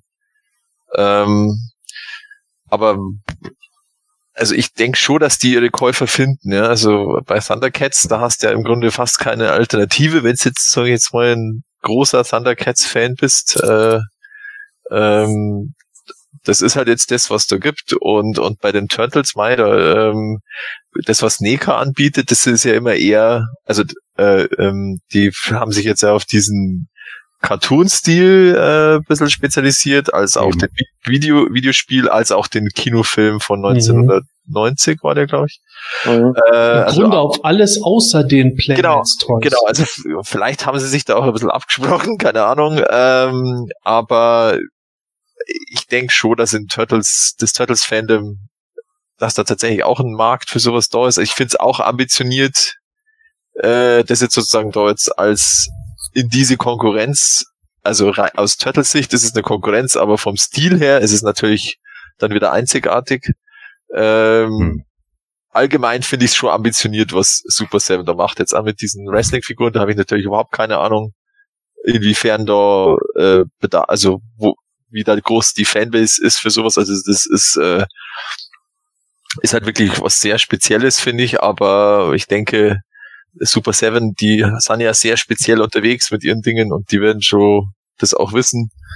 ähm, Ich glaube ich glaube nicht, dass NJPW spezieller ist als Masters of the Universe. ja, also, also aus meiner Sicht ist es sehr speziell, aber, aber äh, eben aus anderer Sicht ist Masters of the Universe sehr speziell, ja genau. Ja, Also ich würde sagen, Thundercats ist das Allerspeziellste. okay. Und dann könnte man drüber reden, was jetzt speziell ist Masters of the Universe Classics oder Conan Film, wobei ich da Masters eher sagen würde. Und Conan Film, vielleicht weil es speziell auf den Film gemünzt Ja. ist. Und am, am häufigsten würde ich tatsächlich, oder am größten würde ich da sogar noch die Turtles rechnen und Ja. dann äh, New Japan Wrestling Okay. danach. Ja, ja. Wobei bei Das denen auch wieder Auch, der auch, Gag im, ist, es auch gibt- im Westen, auch jetzt im westlichen Markt. Ja, Ja, also auch im westlichen Markt. Mittlerweile mehr es denn je. nicht. Ja, Ja. eben, weil, weil NJPW hat gerade in den letzten drei Jahren unglaublich in den westlichen Markt expandiert. Ach so. Ähm, gerade auch aufgrund des Internets natürlich schon in den letzten 15 Jahren, äh, äh, was ich, wo ich übrigens Sepp auch nochmal korrigieren musste bei dem Comic gerade eben, äh, da bin ich ja gar nicht zu Wort gekommen. Äh, äh, das ist übrigens kein Stil, den du äh, in den letzten zehn Jahren etabliert gesehen hast, sondern äh, in den letzten, also vor 25 Jahren. Ja, du bist schon so alt. So, ja. Deswegen kam es mir so fatal bekannt vor. Also Ja. ist das ein, ein Retro-Stil. Ja. Ja, ist ja, also es ist tatsächlich äh, witzigerweise der äh, Dan Frager, der ja da äh, mitzeichnet, der hat ja einen ganz großen Einfluss in den in den 90ern gehabt und ähm, Anfang der 2000 hat er halt Wolverine geschrieben und das das große, also eines seiner großen Machwerke ist halt tatsächlich von 2002 und das ist halt nicht mehr zehn Jahre her, sondern fast 20. Ne? Also mich, Oh ich, ich, ich, ja, ich neige ja auch dazu immer zu sagen, ja, vor zehn Jahren war das 2000. Nein, Nein, vor was zehn Jahren war 2010. So, ja, und, äh, oder 2009. Und zwar Ähm. Ende 2009. Also das müssen wir uns immer mal wieder vor Augen halten. Ne, wir sind alle nicht mehr jung. So, äh, ich stimme Matthias absolut zu. Ich denke halt, die, die Käuferschaft wird auch automatisch für diese Figuren da sein, weil ähm, es, es ist ja auch was anderes.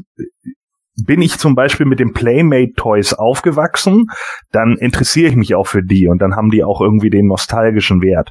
Klar hat NECA auch einen gewissen Wert, weil sie halt sehr auf den Cartoon gehen, aber ich glaube, das ist so ähnlich wie mit den Filmation-Sachen und eben den Moto Classics-Sachen. Ja, also dass man da eben sagen kann, okay, ich finde die Cartoon-Figuren irgendwie interessant und finde ich auch, weil sie, wie gesagt, ich hatte das glaube ich in einem der vorherigen himanischen Quartetts schon mal gesagt, dass es ja diesen Mastermind-Fußsoldaten und so gibt, ne, einfach mal so Figuren, die man nur aus dem Cartoon kennt und die es nie in die Serie geschafft haben. Ich, ich warte ja zum Beispiel immer noch auf diesen, äh, ist der eigentlich auch schon raus, äh, dieser, dieser Polizist, dieser Roboter-Polizist aus der Turtles-Serie. Hm, Ich habe keine Ahnung. nicht, dass ich Ich glaube aber nicht. Ja, also das wäre zum Beispiel auch nochmal so einer, den habe ich mir damals als Kind, weil der hatte, glaube ich, drei Auftritte im Cartoon und da habe ich immer gedacht, Mensch, äh, der, das wäre eigentlich mal eine Figur, die die tatsächlich nochmal so als als Actionfigur kommen könnte, auch wenn sie ein bisschen anders aussieht. Einige sahen ja ein bisschen anders aus als im Cartoon, aber das wäre jetzt zum Beispiel auch mal so eine Figur, die man einfach raushauen könnte, weil man eben äh, den eben auch häufiger in der in der äh, Folge hatte. Ne? Muss ja jetzt nicht gerade Mad Dog Mad Mutt sein, so, der nur in einer Folge vorkam. Aber trotz alledem wären das so, wären das solche äh, äh, Figuren, die ich mir da irgendwie wünschen würde. Aber ich glaube einfach, wenn man mit den Playmates-Figuren aufgewachsen ist und die äh, gerade auch die als Referenz nimmt, dann kauft man auch die und kauft nicht die Cartoon-Figuren. Ja, kann ich mir auch so gut vorstellen, da hast du schon recht. Und was ich auch dabei äh, dann mir letzten Endes denke, ist, wir sind eigentlich einfach als deutscher Markt so oder so ziemlich gearscht. Wenn etwas bei den Amis schon nicht mehr ganz billig ist, wird es bei uns erst richtig teuer. Und äh, das äh, muss man natürlich auf der einen Seite dann natürlich überlegen, okay, bei den Amis ist es halt immer noch günstiger, wenn man etwas für 40 Dollar kauft, als wenn wir es für 65 Euro kaufen. Auf der anderen Seite rechnen wir natürlich die Importkosten mit dazu, weil das einfach dann Teil von unserem Komplettpreis ist. Und deswegen ähm, kann man da aber auch wieder sehen, wir sind halt dann auch nicht der komplette Fokusmarkt. An uns wird es äh, nicht hängen, ob The Toyline von mhm. Super 7 jetzt scheitert oder fortbesteht. Ja. Was? Mind blown. Ja, Mindblown wird uns hoffentlich äh, die neue Masters of the Universe Revelations Serie, wenn die dann hoffentlich Ende nächsten Jahres auf Netflix läuft. Da gibt es mittlerweile ein paar neue Details. Die wird nämlich 26 Folgen erst einmal umfassen. Jede Folge wird 22 Minuten andauern. Und es soll schon im kommenden Frühjahr die ersten Teaser geben. Und in der Zwischenzeit ist Kevin Smith und andere Leute sind da heftig mit beschäftigt, immer wieder mal was zu twittern, irgendwelche Skizzen zu zeigen, die vielleicht eine Optik auf die Serie rückschließen lassen oder auch nicht. Und also da wird schon ein bisschen so die Marketingmaschine leicht angekurbelt. Also es, äh, sie haben ja offensichtlich auch schon äh, den Cast, also äh, halt die Sprecher, weil sie wollen, also laut diesem Tweet jetzt von gestern war der, glaube ich, nee, vom 1. November, mhm. äh, wird wohl jetzt äh, diese Woche schon begonnen mit den Aufnahmen für die für die Episode 1, für die äh, Sprachaufnahmen. Und das ist ja schon geht schon voran. Und, ja, äh, die legen gut Gas vor. Ja, genau. Und ja, der Kevin Smith hat ja schon erzählt, oder? Dass die erste, dass die schon fleißig am Zeichnen sind. Genau, das paar, auch. paar Bilder gepostet, bei dem sie auf dem Bildschirm zeigen irgendwie, aber leider das, ja, ja, das ja, Bild, da das Bild schon, da nicht sichtbar ist. Irgendwas drauf gepappt, dass man das nicht sieht oder so. oder wobei, drauf. Wobei einmal ist ja vom, vom, im Hintergrund sind so Bleistiftzeichnungen, ähm, von Skeletor, glaube ich, ist da drauf. Ja, ja genau, ja, ja, so. Also, also wirklich, wenn das so grob der Stil ist, in den es geht, dann, also dann, ja, das dann würde ich super finden. Und, und vor allem 26 Folgen, 22 Minuten, da kann man halt auch eine richtig lange ähm, Geschichte erzählen, ähm, die in die Tiefe geht. Also da bin ich echt richtig gespannt drauf. Ja, das ist schon fast der komplette 2000X Cartoon. Ja, eben, also. Stimmt ja, da kann man sehr gespannt sein. Also das. Ja. Ah, das Viel so können cool. wir noch nicht drüber ja, reden, aber doch mehr über den neuen Film. Ja, genau, stimmt, weil da gibt's einen Cast und es gibt, es gibt, äh, also Regisseure gibt's bei dem anderen ja auch, aber hier gibt's äh, auch Regisseure mittlerweile, also den, wie heißen die? Äh, Jetzt habe ich wieder weggeklickt. Ich weiß egal, es nicht mehr. Egal, man, man Talentierte Leute. Ja, genau. Also die machen das nicht zum ersten Mal alle. Also das. Äh, genau. Ja. Ja, das ist eine, das, das ist auch eine gute Überleitung, Matthias, wenn ich überleiten darf. Ja, natürlich. Denn nicht zum ersten Mal äh, gibt es auch eine Mondo Masters of the Universe Figur.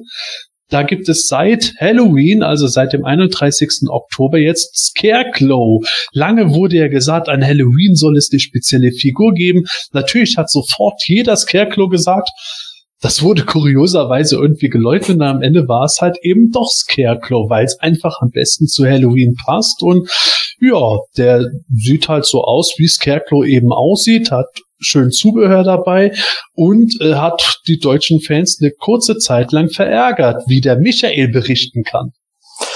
Das stimmt, weil ich war nat ähm, wollte natürlich gleich bestellen, weil ich bin finde ja, ich habe die die den Faker Heeman und Skeletor mittlerweile zu Hause, den Merman vorbestellt, den Scarecrow jetzt auch. Ich bin richtig begeistert von diesen Mondo-Figuren.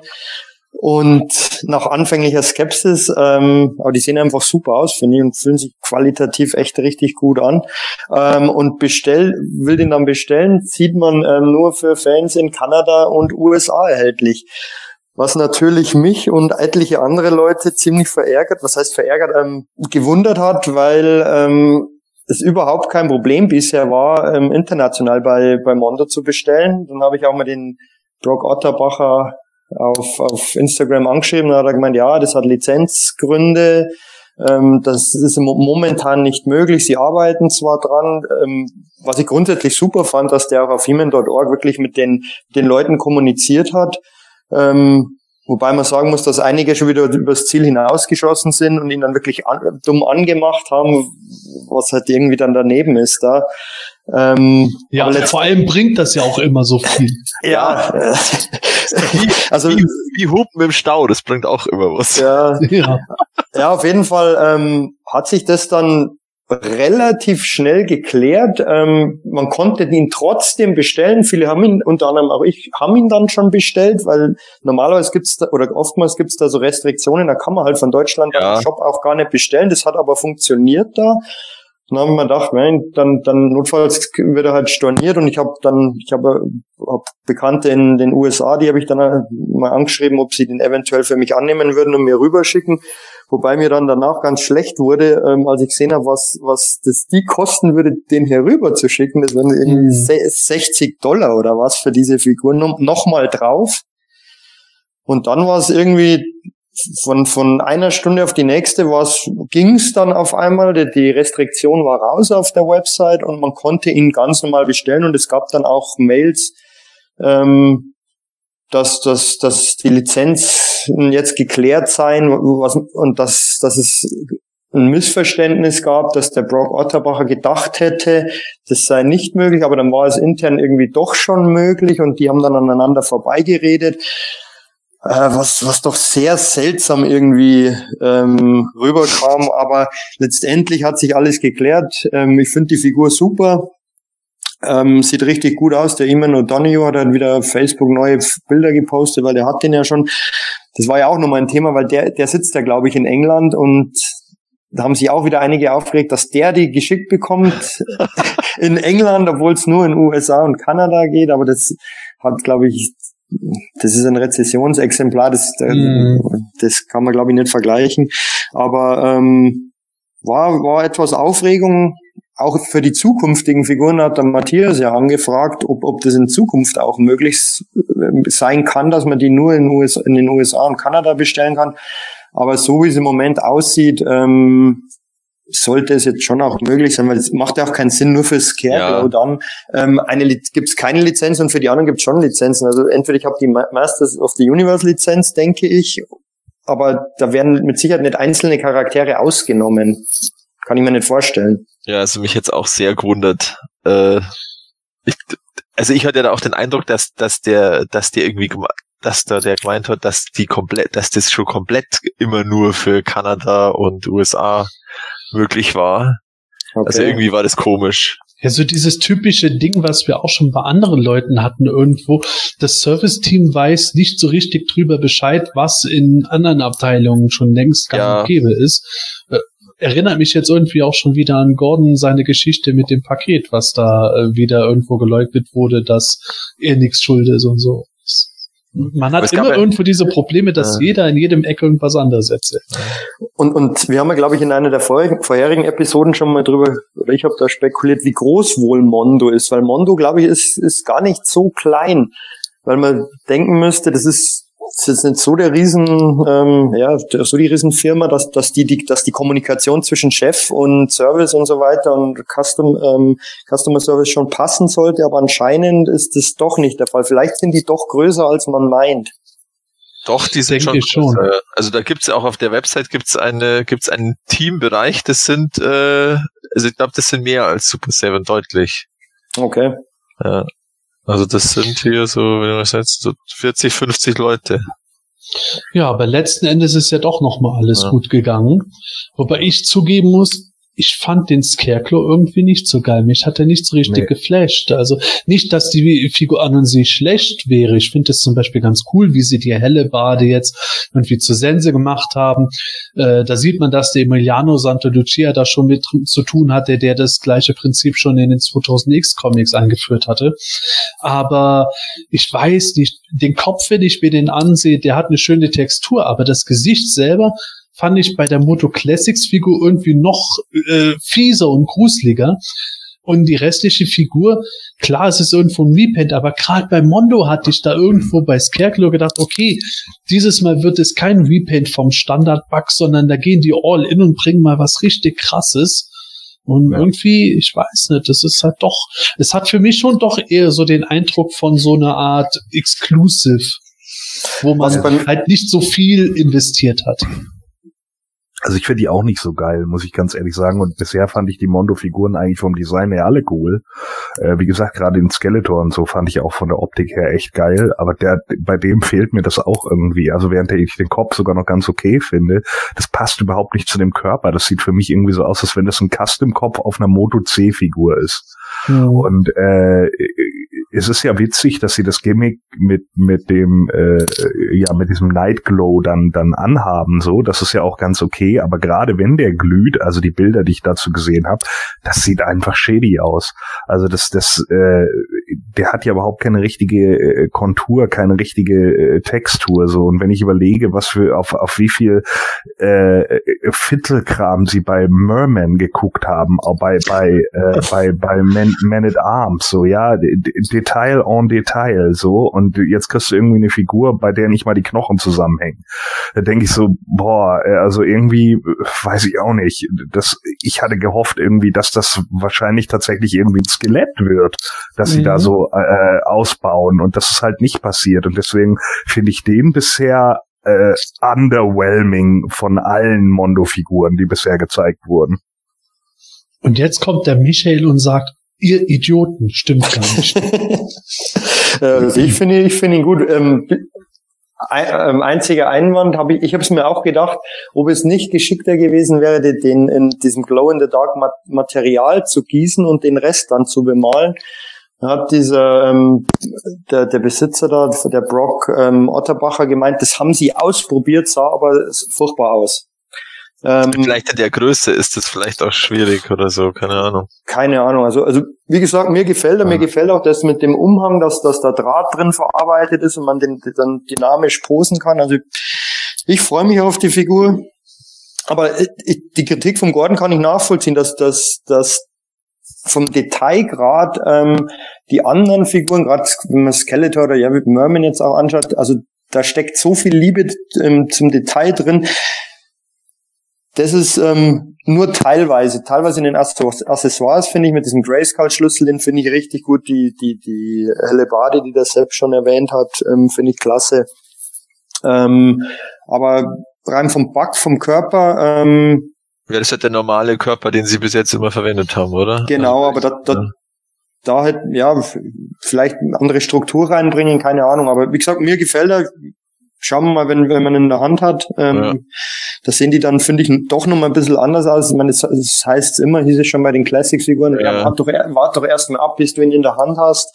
Ähm, Mhm. Aber das war bei den, bei denen wirklich, da so, hat das, hat wirklich so einen Wow-Effekt, wenn man den, wenn man die dann vor sich sieht. Ähm, ich lasse mich überraschen. Mensch, Michael, dann wäre das doch perfekt, wenn du den bekommst, dann machst du so ein Live-Unboxing für PETV. Ja. Kann ich gerne mal machen. Yay! Yay. Kommt erstmal, erstmal der Merman. Stimmt, Ja, der yay. müsste im Dezember kommen, ja genau, stimmt. Ja. Ja, der steht auch noch, stimmt. Ja, yay kann man auch sagen zu einer Info, die Mattel Deutschland jetzt schon veröffentlicht hat. Es wird nämlich die Masters of the Universe Origins Toyline in Deutschland geben. Jetzt weiß man natürlich nicht, gibt es das auf Amazon.de nur oder kommt das in den deutschen Einzelhandel, in alle möglichen Läden oder gibt es das nur bei bestimmten Ketten oder bei einer Kette? Diese ganzen Details, die kommen noch nicht raus, aber es ist ja schon mal eine gute Nachricht, dass wir die Sache nicht nur aus den USA importieren können und äh, das war im Grunde schon so eine Art Vorab-Info, denn diesen Monat noch, am 28. November, findet bei Mattel Deutschland ein Sneak Peek statt, wo ein ausgewähltes Grüppchen an Leuten irgendwas zu sehen bekommt. Ja, Voraussichtlich Moto Origins und weitere Sachen wohl. Und darüber nichts wird mitteilen dürfen öffentlich. Genau. Weil sie dann alle eine Verschwiegenheitserklärung wohl unterschreiben müssen, die dann paar Monate gilt. weil Ich würde mal schätzen bis zur New York Toy Fair. Weil, also da erwarte ich dann schon, dass da äh, im Februar 20, 2020 Mattel dann äh, das entsprechend groß äh, äh, präsentiert auf ihrem New York Toy Fair Stand, weil das ist ja das wichtigste äh, Ereignis aus Spielzeugherstellersicht. Ähm, ja, also anscheinend gibt's noch viel mehr Zeug, äh, was wir jetzt bisher gesehen haben, als das, was wir bisher gesehen haben auf der SDCC und der PowerCon. Und es wird da wohl auch schon teilweise gezeigt werden, äh, weil ja derjenige da von den Los Amigos, der wohl auch, der hat es wohl auch schon gesehen und hat auch schon eine Verschwiegenheitserklärung unterzeichnet und darf natürlich nichts sagen, logischerweise. sonst, sonst kommt die Sicherheit von Mattel und nimmt ihn mit. So viel zum Thema Sparen. Wobei ich da aber auch sagen muss, ich verstehe Mattel Deutschland noch nicht so richtig. Also zum einen verstehe ich Mattel Deutschland nicht, dass die keinen von uns da irgendwo mit herholen. In äh, aller Bescheidenheit hätte ich ja dort doch gedacht, dass einer von Play Turn ja da auch rein sollte. Und äh, ja, ganz unbescheiden. Äh, zum anderen aber, was ich äh, doch weniger verstehe, ist, dass die äh, so eine komplette Verschwiegenheitsklausel machen. Also dass, dass man nicht unbedingt alles irgendwo jetzt da fotografieren und zeigen darf, schön und gut. Aber welchen Zweck erfüllt das für Mattel Deutschland, dass sie da jetzt vielleicht so ein halbes Dutzend Leute am Ende drin sitzen haben und dann irgendwo zeigen, hier schaut mal, Moto Origins Wave 2 enthält Many Faces, haben wir uns gedacht. Stratos, haben wir uns gedacht. Äh, und Scarecrow. äh, Dragstore. Yay! Also, wirklich sagen sie dann yay. Also, was ich meine ist, die zeigen dann Sachen, von denen wir jetzt noch nichts wissen. Die Leute dürfen da aber nichts sagen. Und ich denke mir halt, für jemanden wie Mattel sollte so eine Veranstaltung ja einen gewissen Werbeeffekt haben. Und der fehlt mir dabei. Ja, guter Punkt. Ich, äh, ich weiß auch nicht genau. Vielleicht äh, war das, ist das eben so eine Geschichte, von der Mattel erst auch überzeugt werden musste, dass sie das irgendwie anbieten darf für die Los Amigos äh, Veranstaltung. Und äh, ja, es weiß ja keiner genau, inwiefern überhaupt Mattel Deutschland noch für irgendwas zuständig ist. Also, äh, dass die irgendwas steuern oder dass die irgendwas entscheiden. Ähm, Ja, entschieden wird da, Darum. glaube ich, nur irgendwo ein Teil äh, des Vertriebs, wenn überhaupt. ja, wenn Äh, überhaupt. wobei, Also, die, die könnten mich da wahrscheinlich noch besser korrigieren, wenn äh, wir mal da wären. Hint, hint. aber, aber ich an deren ihrer Stelle würde mir zumindest irgendwie aus der US-Zentrale irgendeine Genehmigung holen, dass dann halt, keine Ahnung, die Leute, die dort sind, dürfen dann am Ende irgendein Bild veröffentlichen von einer Waffe von der Figur, wo wir dann sagen, hey, boah, krass, das ist ein Flitzebogen, da muss Hordak oder irgendein anderer Horde-Mensch kommen, ist ja krass. Und wir wissen, dass irgendein Charakter kommt, haben den Charakter aber selber nicht gesehen. So wie Scott Knightley das bei Moto Classics Ah. auch ganz gerne gemacht hat. Einzig allein deswegen, um so ein bisschen so eine kleine Hype- und Werbemaschine anzukurbeln. Vielleicht ist es ja auch so, da war doch mal bei, beim Welt der Meister Magazin, die waren doch mal bei so einer Spielzeugmesse in Nürnberg und durften da von den Loyal Subjects wurde zwar verkündet, dass Merman und Stinker rauskommen, aber Ja. sie durften auch keine Bilder zeigen. Genau. Vielleicht, vielleicht können Infos rausgegeben. Ah, ja. also ich, ich, ich weiß es nicht. Vielleicht einfach keine Bilder, weil, weil sie quasi in, in den USA die zunächst zeigen wollen. Vielleicht wo- wollen sie sich da die Exklusivität vorbehalten. Ich, keine Ahnung. Aber genau das wäre es. Es muss ja auch nicht unbedingt ein Bild sein. Es kann eben auch irgendeine Info sein. Und wenn man dann halt irgendwo von den Leuten dann äh, gesagt kriegen darf, hey Leute, wir sind gerade aus der Zentrale rausgekommen, in Wave 3 kommt Hordak. Das reicht ja auch schon irgendwo. Das ist dann auch wieder Ja. was, worüber man dann diskutieren und spekulieren kann. Uiuiui, wie wird der Hordak aussehen? Wird er dann einen geschlossenen Mund haben oder einen offenen Mund? Und, wie auch immer. Solche Sachen halt. Irgendwas, so ein kleiner Brotkrumen, der dann halt auch nicht nur für die paar Leute vor Ort interessant ist, sondern auch für die äh, tausenden deutschen Masters-Fans, die unseren Podcast gerade hören. Ja, ist es schon garantiert, dass, dass da wirklich nur die paar Leute vor Ort sind oder sind da, sind da eventuell auch ähm, mögliche Vertriebspartner in Das Deutschland weiß ich vor nicht. Das, das kann natürlich auch sein, dass da Vertriebspartner oder potenzielle Vertriebspartner eingeladen werden und dann halt mit äh, extra Zucker irgendwo eingeladen. Kann natürlich auch sein. Wird sich dann erst zeigen, wenn die Veranstaltung vorbei ist Ja. und die Leute, die dort waren, dann zumindest erzählen können, wie es da war. Ja. Ist alles möglich. Da, da werden die WhatsApp-Gruppen glühen dann noch. Und jede Menge, ich, ich bin mal gespannt, wie viele, wie viele Minuten es dauert, bis der erste Spoiler doch irgendwo die Runde macht. jede Menge Fake News. ja, und Leaks. Ihr glaubt es nicht, Mighty Spector als German Exclusive der Grayskull Con. Aber das glaubt dann wirklich keiner. Anti-Mighty Spector. Wow, Antiviting. Sehr gut. Ja. Ja, warten wir einfach mal ab, was da passiert. Vielleicht, äh, lä- vielleicht lädt Mattel ja doch noch mal den Matthias oder irgendjemand anderem von uns da Ich einen auch da, äh, teilzunehmen. Ich hätte tatsächlich keine Zeit, weil ich genau an dem Tag äh, gehe ich mit meiner Frau mal mal wieder aus tatsächlich in eine Live-Aufführung von den drei Fragezeichen bei uns. Also Matthias, du musst schon Prioritäten setzen. Du hast ja, ja, eine ich mit meiner. Frau, ich mit meiner Frau aus. Okay, also ich hätte, ich hätte zumindest Zeit. Ich äh, Ja. bin da zwar eigentlich im Arbeitsstress drin, aber ich äh, könnte mir zumindest für einen Tag immer noch Also- ein bisschen Zeit freischaufeln, wenn es soweit wäre. Aber auch wenn von uns keiner da ist, es wird mit Ja. Sicherheit genug Leute geben aus dem deutschen äh, Fandom und Sammeltum, die dann äh, berichten können, was berichtet werden darf. Genau. Bleiben wir neugierig.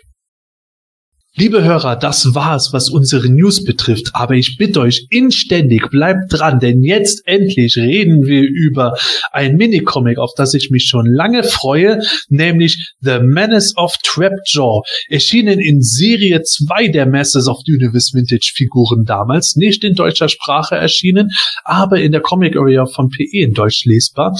Und ja, kommen wir mal schnell zum Inhalt. Bei seinem Versuch in Castle Grayskull einzudringen, kommt Skeletor auf eine geniale Idee. Mittels eines nur einmalig funktionierenden Zaubers will er durch eine benachbarte Dimension in die Burg gelangen. Ja, wer kennt das nicht? Als Skeletor die fremde Dimension betritt, wird dort gerade der entflohene Verbrecher Trapjaw gejagt. Dieser stößt auf seiner Flucht Skeletor durch das erste Dimensionstor zurück, während er selbst durch das zweite Tor stürzt, das ins Innere von Grayskull führt. Daraufhin wird der Königspalast von Eternia von Erschütterungen geplagt. Als diese auch nach einer Stunde noch nicht nachlassen und das Epizentrum bei Castle Grayskull ausgemacht wird, schickt der König He-Man, Man-at-Arms und Tila aus. Vor der Burg zeigt sich dann, dass der mutmaßliche Verursacher, also Skeletor, nicht minder verwirrt ist. Da öffnet sich auch schon das Burgtor und Trapjaw tritt heraus, erfüllt von der Macht von Grayskull und beseelt von der Absicht, Eternia als ersten vieler Planeten zu erobern. Spielend besiegt er Man-at-Arms und Tila. Auch Heman und Skeletor haben keine Chance. Erst als die beiden ihre Hälften des Zauberschwerts vereinen, können sie die Verbindung zwischen Trapjaw und der Macht von Grayskull kappen. Durch die magische Rückkopplung wird Trapjaw zu Boden gestreckt. Als Skeletor aber die Ablenkung nutzen will, um in die Burg einzudringen, schließt sich die Zugbrücke direkt vor ihm. Geschlagen teleportiert sich Skeletor davon, nimmt dabei aber den bewusstlosen Trapjaw mit, damit dieser ihm künftig dienen soll. Bei dem Gedanken, wie sich Trapjaw beim Erwachen in Skeletors Gewalt wiederfinden wird, müssen die Helden lachen, als sie siegreich von dannen ziehen. Ja, verlassen wir die hämischen Helden und kehren wieder zum Anfang des Heftes zurück. Ja, im Grunde die Origin-Geschichte von Trapjaw, wie sie ursprünglich gedacht war, für deutschsprachige Fans doch ungewöhnlich, die ihn als Waffeningenieur Jaw kennen, der vom Panzer Skeletors überrollt wurde. Hier ist Trapjaw ein Krimineller aus einer anderen Dimension. Wie findet ihr das? Gordon. Ja, generell eigentlich mal eine ganz gute Idee. Also äh, ich find's find's eher langweilig, wenn immer alle Leute irgendwie die gleiche Origin haben. Skeletor findet irgendwo irgendwen und macht dann aus ihm mal kurz irgendwie äh, einen Henchman. Äh, so finde ich es eigentlich mal ganz gut, äh, dass jemand aus einer ja, Paralleldimension oder wie auch immer kommt äh, und vielleicht auch in, in dem Moment erstmal ja mächtiger ist als äh, sogar He-Man und Skeletor in dem Moment, äh, in dem er halt die Macht von Castle Grayskull absorbiert. Ich meine, gut, ähm, das sind ja nur noch frühe Comics und später hat man sich ja auch von diesem zwei Hälften Schwertgedöns dann ja auch irgendwie getrennt.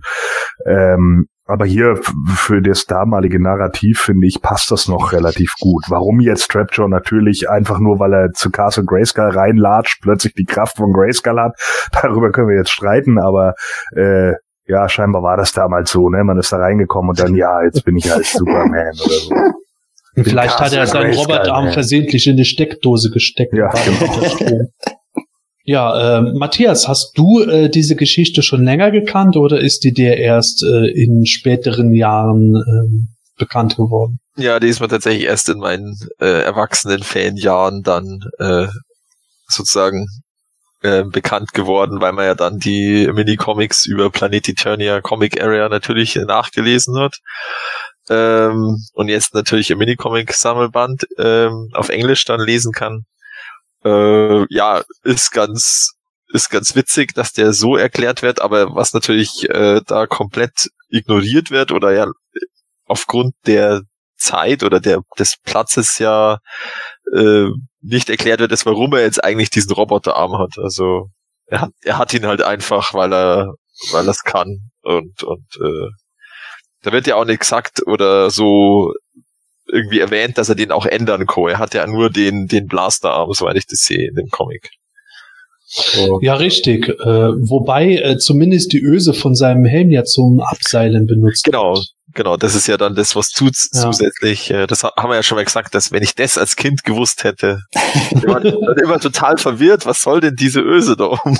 Ja, und am Ende von dem Seil ist nämlich seine Greifklaue. Ach so. Genau, die, die steckt, die steckt da im Boden, glaube ich. Ah, stimmt. Ah, jetzt sehe ich es erst. Du hast recht. Ja, der, der, der greift dann einen Felsen. Als, als Genau. ah, jetzt, ja, das ist gut. Aber, aber du hast völlig recht. Ähm, es ist zwar eine Hintergrundgeschichte, aber so wahnsinnig viel über seinen Hintergrund wird eigentlich auch nicht erzählt. Es ist also eine Dimension. Ähm, ich finde die, die, die Story grundsätzlich auch gut und, und auch abwechslungsreich. Aber es, äh, da ist einfach im Minicomic zu wenig Platz letztendlich. wa- Was letztendlich schade ist, weil gerade bei so Charakteren wie Trapjaw, die, die schon irgendwie bei vielen, glaube ich, auch einen Reiz einfach ausmachen, ähm, dass man da vielleicht noch bisschen mehr Hintergrund bekommt. Das wurde ja dann im 2000X ähm, Comic, in Icons of Evil versucht, ähm, ihm dann tiefergehende Hintergrundgeschichte ähm, zu verpassen. Aber ähm, grundsätzlich finde ich das auch gut, wie, wie er auftritt. Vor allem der erste Auftritt, als er da aus, ähm, auf Eternia, also dann aus dem Grayskull marschiert, mächtig aufgeladen, ähm, echt, wirkt sehr mächtig, bedrohlich, also gefällt mir richtig gut. Mhm. Ähm, Michael, gefällt dir das dann eigentlich auch, wie Trapjaw optisch aussieht? Der basiert ja noch auf einem äh, unfertigen Entwurf, wo er halt eben äh, gelbliche Haut hat und hat eher so eine kurze Hose, hat jetzt keine äh, riesigen Stiefel, sondern nur die, die üblichen Feldstiefel und so. Äh, Wie findest du das gegenüber dem finalen Design? Also ich, ich, ich mag natürlich total das alte Design, das man von früher kennt, ähm, Blau, Blau-Grün, ähm, aber ich finde, ähm, ich kannte das Minicomic logischerweise als Kind auch nicht, ähm, aber ich finde dieses ähm, Minicomic-Design das früher echt richtig gut. Ähm, mir gefällt auch ähm, dieser Minicomic 3-Pack von den Classics richtig gut, da finde ich den Trapjaw mit Abstand am besten. Ähm, ich finde, der macht da richtig was her. Ähm, Finde ich, finde finde ich klasse, das Design. Ja, aber ich, also ich glaube schon, dass es, äh, dass es eine gute Entscheidung war, dass sie dann für die Actionfigur auf blau, lila, grün gegangen sind quasi. Weil Vielleicht aber, mehr, mehr irgendwie, das sticht mehr, also ich habe da mehr, dass das besser ausschaut als Actionfigur. Also, also jetzt als aus, aus Verkaufssicht oder als, äh, ja, also ich, Also ich finde zum Beispiel Minicomic schaut er nicht so gut aus wie als, als Classics-Figur, da- weil er da so blass ist irgendwie. Also ich weiß nicht jetzt, ob es an dem Sammelband liegt oder so.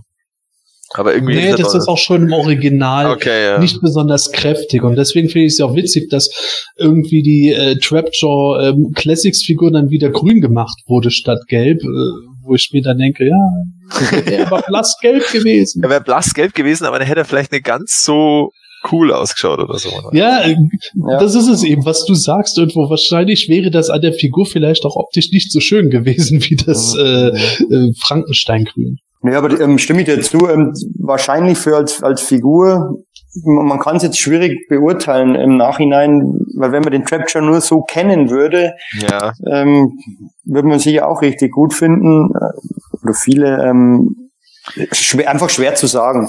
Reine Spekulation. Aber ich, ich finde das Design gut. Aber ich stimme dir zu, dass das Classics Design noch, ein- noch ein Eck besser aussieht.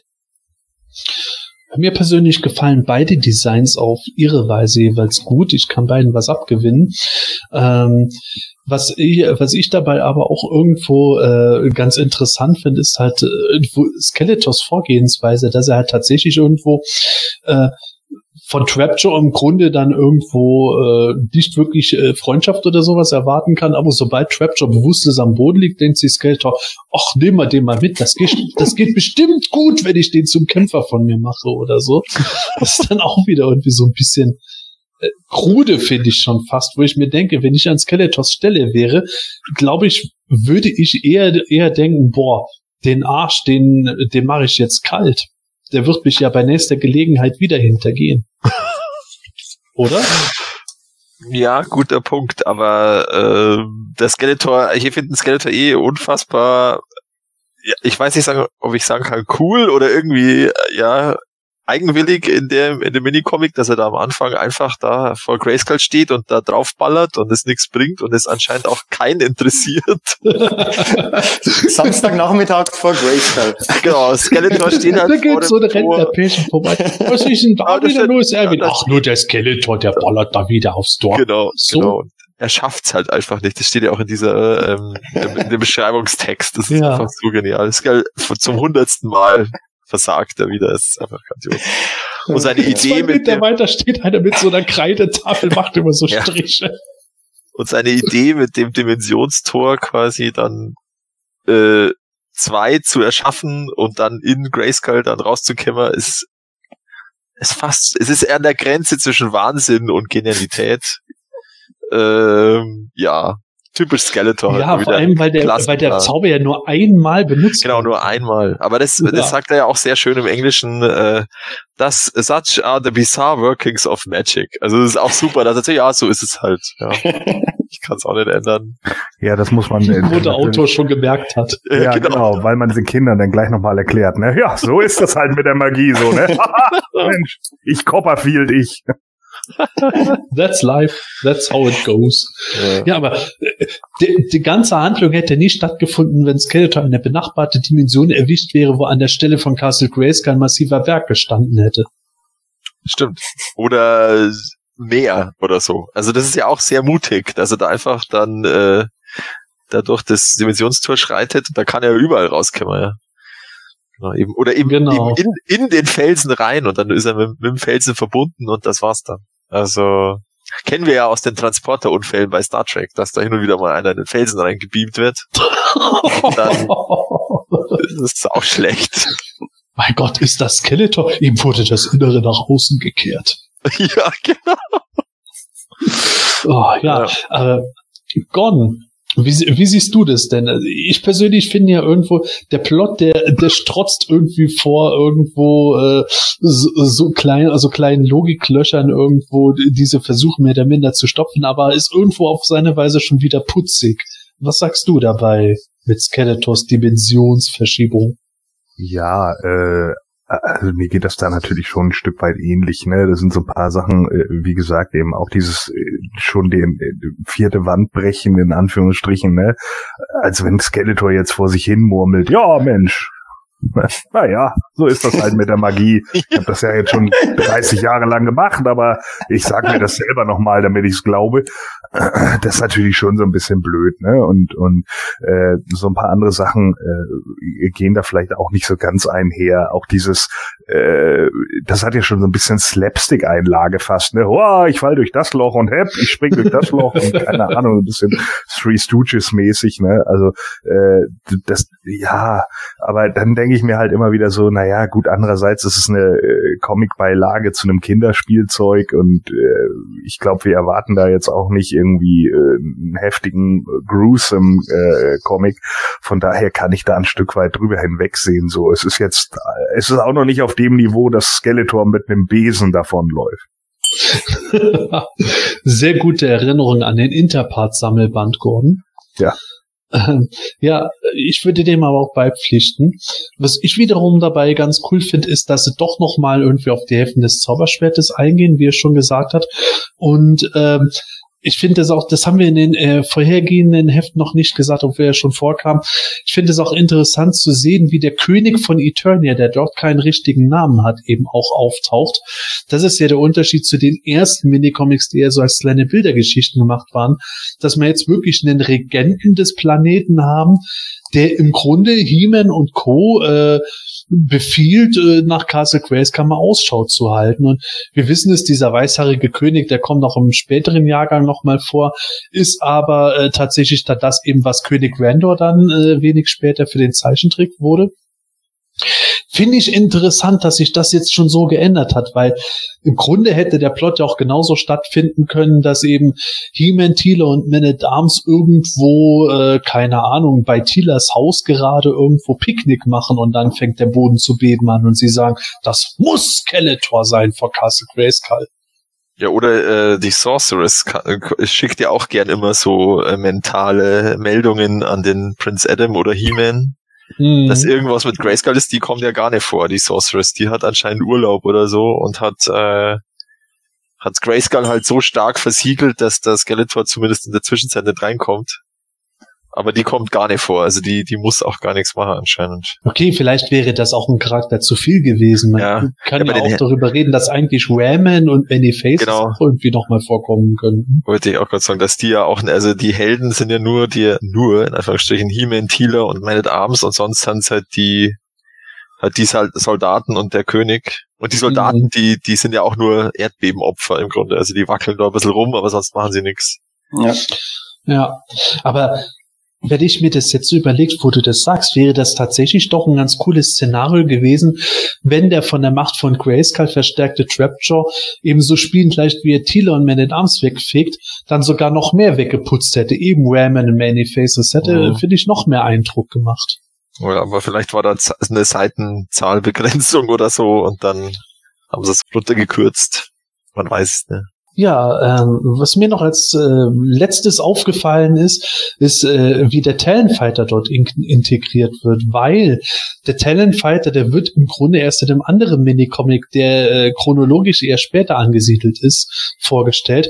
Hier sieht man ihn aber schon auf dem Turm von Castle Grayskull und äh, später, obwohl er auf dem Turm von Castle Grayskull ist, benutzen die Helden den Talonfighter, um nach Castle Grayskull zu fliegen.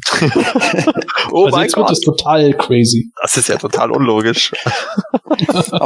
Aber, das finde ich eigentlich, das, das ist ja, zieht sich auch durch die Boxarts durch, irgendwie so, so kleine Fehler, der, der He-Man beim, oh, was ist das, Power Tools, fährt mit diesen Power Tools hoch und unten winkt der Prince Adam, also die, Ja, die, ja, diese, diese, klar. diese kleinen Fehler, die finde ich irgendwie, irgendwie, die, die gehören fast schon dazu irgendwie. Und, und ich finde, ich finde es jetzt nicht großartig störend. Das ist natürlich verwunderlich und macht äh, überhaupt keinen Sinn irgendwie, aber ähm, haben wir ja wirklich öfters in, in, in sowohl Boxarts, Comics, ähm, Filmation, Cartoon, weiß ich jetzt nicht genau, aber ähm, finde ich eigentlich ganz witzig.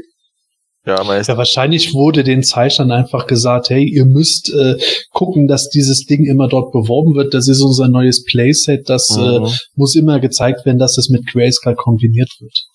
Wahrscheinlich, ja. Ja, ähm, ich glaube, damit haben wir es eigentlich schon, was das Heft betrifft, an Besonderheiten. Äh, außer vielleicht, dass man noch mal kurz auf die Szenen eingehen kann. Ich finde das Ganze insgesamt doch sehr kurzweilig und dynamisch erzählt. Also äh, es, es kommt eigentlich kein wirklicher Ruhemoment in diesem Heft mhm. vor, wo man dann aus der Action rausgenommen wird. Man ist immer mittendrin. Oder seht ihr das anders? Ne, finde ich auch. Es ist immer actionreich. Da, es passiert eigentlich andauernd was. Erst ähm, Skeletor ballert, dann, dann reist er in die andere Dimension. Also es ist immer irgendwas los. Ähm, kaum Zeit durchzuschnaufen. Dann geht sofort in den, in den Kampf. Und, und Trapture ist ja wirklich unglaublich mächtig hier auch. Ja, weil er dann eben die Castle Grayskull Kraft. Ja, äh, ja. Und ähm, was ich noch ganz interessant fand, auch in dieser Action-Szene, in der der Skeletor dann seine ja, Schlangenart, Schlangengeistartigen Wesen aus seinem Schwert rausschießt. Ja, stimmt, genau. Diese, diese Strahlen da. Ähm, also da ist wirklich Action, Action bis zum, zum letzten Panel quasi geboten, faktisch.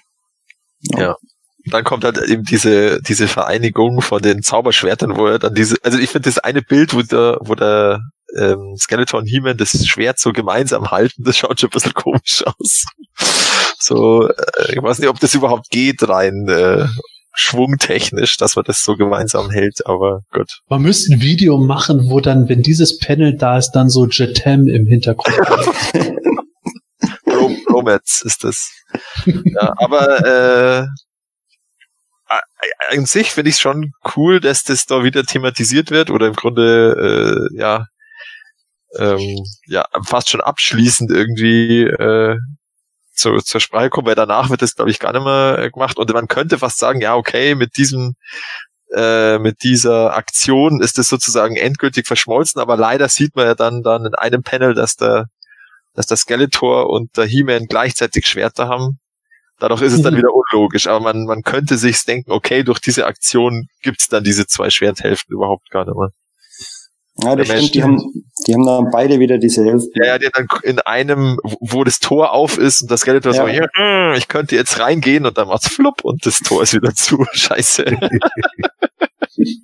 oh, Skeletor wieder verloren. Cursed this Castle. Großartig. du Scheißburg. Du Scheißburg, ja genau. Warum will ich die überhaupt erobern? Ich weiß nicht. Das wäre so geil, so eine deutsche Übersetzung, weil einfach sowas immer drin steht, total flapsig. Du Scheißburg. ah, okay, ja. Kommen wir zum Fazit des Ganzen. Gordon, wie gefällt dir das Heft? Kannst du da eine Note vergeben? Ja, also generell finde ich es eine ganz gute Origin Story und äh, in der in der Rangliste von anderen Comics sehe ich das doch noch etwas höher an als als gewisse andere. Mir gefällt auch der Artstyle, auch wenn sie jetzt hier da irgendwie dieses Blassgelb oder was auch immer da noch für Trapjaw genommen haben. Scheinbar ist es ja so gewesen, dass der äh, der Zeichner damals nur die Prototyp-Skizze bekommen hat und dann hieß es halt zum Tuscher ja mach was du für richtig hältst. Ähm, das hat der dann einfach so gemacht, wahrscheinlich einfach den, äh, den Farbtupfer genommen, den er noch übrig hatte. Und das war dann eben Ockergelb oder sonst irgendwie was und das nur ganz leicht aufgetragen. Ähm, das, da störe ich mich eigentlich nicht so dran. Klar sind da so ein paar Ungereimtheiten drin und manche Sachen wirken vielleicht auch ein Stück weit unfreiwillig komisch, aber äh, ja, letzten Endes finde ich die Herkunftsstory von Trapjaw eigentlich ganz cool. Ich finde es auch ganz cool, dass es mal ein Charakter ist, der äh, auch einem Skeletor oder auch einem He-Man in, in erster Linie erstmal überlegen ist, auch wenn es dann eben blöd aussieht, wie sie dann zusammen das Schwert halten, da stimme ich zu. Ähm, ja, also letzten Endes würde ich sagen, eine 2 minus. Ich persönlich würde dem Ganzen eine 2 bis 2 plus geben. Äh, ich kann nicht viel mehr dazu beipflichten. Ich finde das Heft halt sehr abwechslungsreich. Mir gefällt auch der Zeichenstil. Äh, hat ungeheuer äh, viel Schwung in sich drin. Es gibt einfach natürlich Sachen, wo man sagt, those are the ways of magic oder wie Skeletor auch immer sagt, ja, es, es geschieht so, weil es halt so geschehen muss, aber nichtsdestotrotz, ich habe Spaß, das Heft zu lesen. Zwei bis zwei plus. Bei mir ist es ähm, auch in dem Bereich, bei mir ist eine glatte zwei faktisch. Ähm, ich finde es gut gezeichnet, das Trapture-Design gefällt, gefällt mir, ähm, auch in dieser Farbkombination. Ähm, für das, was es ist, ein Minicomic zur Bewerbung, zu, zum, zum Bewerben eines neuen Charakters, super, ist ein bedrohlicher Schurke. Ähm, für mich könnte ein bisschen mehr Background noch von ihm dabei sein, aber das ist wahrscheinlich einfach für dieses Medium einfach zu viel verlangt. Also er ist relativ schnell besiegt dann, da könnte man, also das Heft, grundsätzlich hätte das Heft noch wahrscheinlich zwei, drei Doppelseiten mehr vertragen können, werde ich super gefunden. Aber trotz dessen, trotz dieser kleineren Schwächen, finde ich es echt insgesamt einfach richtig gut. Also eine glatte zwei. Ja, würde ich tatsächlich auch sagen, zwei. Ähm, also ich denke, als Kind hätte es mich, glaube ich, verwirrt, äh, dass der Trapshot auch so ganz anders ausschaut als die Figur. Ähm, aber jetzt aus Erwachsenensicht ist es natürlich nachvollziehbar, äh, warum das so ist. Und ja, ich finde, äh, habe ich ja schon gesagt, ich finde einfach den Skeletor herrlich in der Geschichte, wie der da, äh, ja, was der so macht in der Geschichte. Super. Und ähm, ja, er hat dann einen Kämpfer mehr in seinen Reihen und das ist ja der Sinn der Sache, dass man weiß, warum er einen neuen Kämpfer in seinen Reihen hat und ähm, ja, zwei und ja, ich freue mich schon auf den nächsten Minicomic. Was übrigens das angeht, wo du gerade die Kritik äußerst, dass der anders aussieht, das fand ich, wenn wir da später nochmal drauf kommen, beim Multibot zum Beispiel viel schlimmer. Stimmt, ja genau, es gibt natürlich andere Beispiele, also stimmt, Multibot war da deutlich äh, deutlich anders. Ja. Generell einige Horde-Charaktere. Ja, es ist ja immer das mit dem, dass sie heute halt irgendwelche Entwürfe bekommen, die Comiczeichner, und dann wird wieder was geändert oder ja, genau. Ja. Ist natürlich so, das ist natürlich nachvollziehbar. Wäre mal ganz interessant, einen Amerikaner zu fragen, der quasi den Trapture, die Figur hatte, zusammen mit dem Minicomic damals, wie die das sehen würden, weil die haben ja das, die haben ja das wirklich vorliegen mhm. gehabt. Also du kriegst das Comic präsentiert und hast die Figur dazu. Also. Ja, tatsächlich habe ich mit ein paar Amerikanern mal drüber geredet gehabt vor ewigen Zeiten, so Anfang der 2000er, Ende der 90er, als äh, noch viele Leute in Deutschland auch überhaupt nichts von diesen Minicomics mitgekriegt hatten. Und da war es tatsächlich unter den Amis auch nicht so, dass das so super geläufig war. Die einen haben dann gesagt, oh, nö, das hatte ich gar nicht. Die anderen, doch, das hatte ich schon, aber habe ich eigentlich gar nicht mehr groß im Kopf gehabt. Also bei denen war, war das wirklich irgendwie so, so here, there, Filmation everywhere nach dem Motto, okay. das hat irgendwo so die Minicomic-Sachen bei vielen überlagert. Es gab da aber auch andere, die dann gesagt haben, ja, das hat mich entscheidend geprägt und für mich war daneben der Zeichentrick gar nicht das, wie ich das gekannt habe, sondern äh, die haben sich dann eben auf sowas wie diese Hefte jetzt mit Trapjaw, Tree Clubs etc. bezogen und gesagt, ja, so kenne ich die Masters. Es ist ganz unterschiedlich gewesen, wie die drauf reagiert haben. -mm. Okay, interessant. Ja, liebe Hörer, wir kommen zum Ende des Ganzen und äh, wundert euch nicht, wenn meine Stimme immer seltsamer und höher geklungen hat. Ansonsten wäre die komplett weggebrochen. Äh, ich bedanke mich auf jeden Fall bei Gordon, dass er trotz Krankheit hier durchgehalten hat und bei Matthias und Michael, die den ganzen Blödsinn wieder mitgemacht haben. Und natürlich bei euch, dass ihr unsere Folge angehört, runtergeladen oder was auch immer ihr damit angestellt habt. Ich hoffe, ihr hattet Spaß. Ich hoffe, ihr habt uns auf YouTube abonniert und gebt uns schöne Likes und gebt uns auch gerne Kommentare ab. Ansonsten hören und vielleicht sehen wir uns auch bald wieder. In diesem Sinne, tschüss, bis bald und gute Reise. Mir hat der Podcast auch wieder viel Spaß gemacht, gerade Minicomics, ähm, gerade auch die, die, die ersten Minicomics oder die DC-Serie finde ich ja eh klasse. Ähm, immer, immer großer Spaß darüber zu reden, ähm, mit den Absurditäten, die da teilweise vorkommen. Ähm, Freue ich mich schon auf die nächste Besprechung und dann bis zum nächsten Podcast. Ja, ich habe bei meinem Grayscale-Con-Bericht natürlich wieder einiges vergessen, unter anderem äh, den Mustafa und den Fragen von der Ritual-Fabrik, mit, mit denen ich mich ganz lang unterhalten habe. Es war total lustig und äh, ich freue mich, dass sie schon an den nächsten Projekten dran sind und, und dass natürlich auch der äh, Sammelband so ein Erfolg war, dass sie da weitermachen können. Und ähm, ja, wir haben ja da schon einige Wünsche geäußert, äh, so Richtung Werbemagazine oder ganz andere Comics. Äh, ich hoffe, da kommt noch einiges zustande und über das wir dann in den äh, Podcast reden können. Bis dahin, Servus. Ja, äh, tschüss bis dann. Ich habe äh, auch noch mal kurz mit Tim Seeley natürlich äh, telefoniert wegen des äh, neuen Comics und äh, da hatte er mir dann ja irgendwie, also ja, es sind ja ein paar Sachen da schon veröffentlicht worden hier, ne? Bubi Lin und so, ne? Wie sie da auf dem Bett sitzt. Und äh, dann habe ich halt auch gesagt, ja, ist ja wieder so ein bisschen typisch Tim, ne? Also hier Skeletor gleich mit Blut, wird am Anfang umgebracht und dann sitzt da eine halbnackte Evil Lin. Und dann meinte er, ja, es geht sogar noch ein bisschen weiter. Äh, wir werden sogar noch eine äh, Schauerszene mit äh, Tila haben, die sich da nämlich, also die, die dann da duscht und sich mit Fahr einreibt und so. Und dann habe ich ihm gefragt, sag mal, äh, wenn jetzt Anti-Tila duscht, ne, duscht die dann auch mit Antifa? Oh, Oh mein Gott, so viele Ebenen, das ist so krass. und gute Nacht. Wow. Das Hemanische Quartett. Präsentiert von planeteternia.de. Also wenn wir uns mal irgendwie etwas eigenartig anhören, dann liegt es nicht daran, dass wir jetzt total bekloppt geworden sind, sondern dass äh, die Medikamente bei uns nicht mehr ganz wirken. Aber ohne darauf näher Klingt jetzt aber einzugehen. falsch. Bitte? Das klingt jetzt falsch, dass die Medikamente bei uns nicht mehr wirken. Ich weiß, das war eigentlich Absicht. Jetzt habe ich meinen Stift kaputt gemacht. Tja, siehst du. Ich Und all das nur, weil wir durch dieses blöde Dimensionstor gegangen sind. Ich fange noch mal von vorne an. Oh Gott. Ich hab Fieber. Jetzt wäre der Sepp dran, glaube ich, mit Antworten. Hm. Oh Scheiße. Stimmt. ah, wieder was für die Outtakes. Ja, ansonsten, ja. Skeletor, Skeletor macht immer, was ein Skeletor macht. Und wir hören mit dem Podcast jetzt auf. Für diese Folge, das reicht jetzt. Das Hemanische Quartett. Präsentiert von planeteternia.de.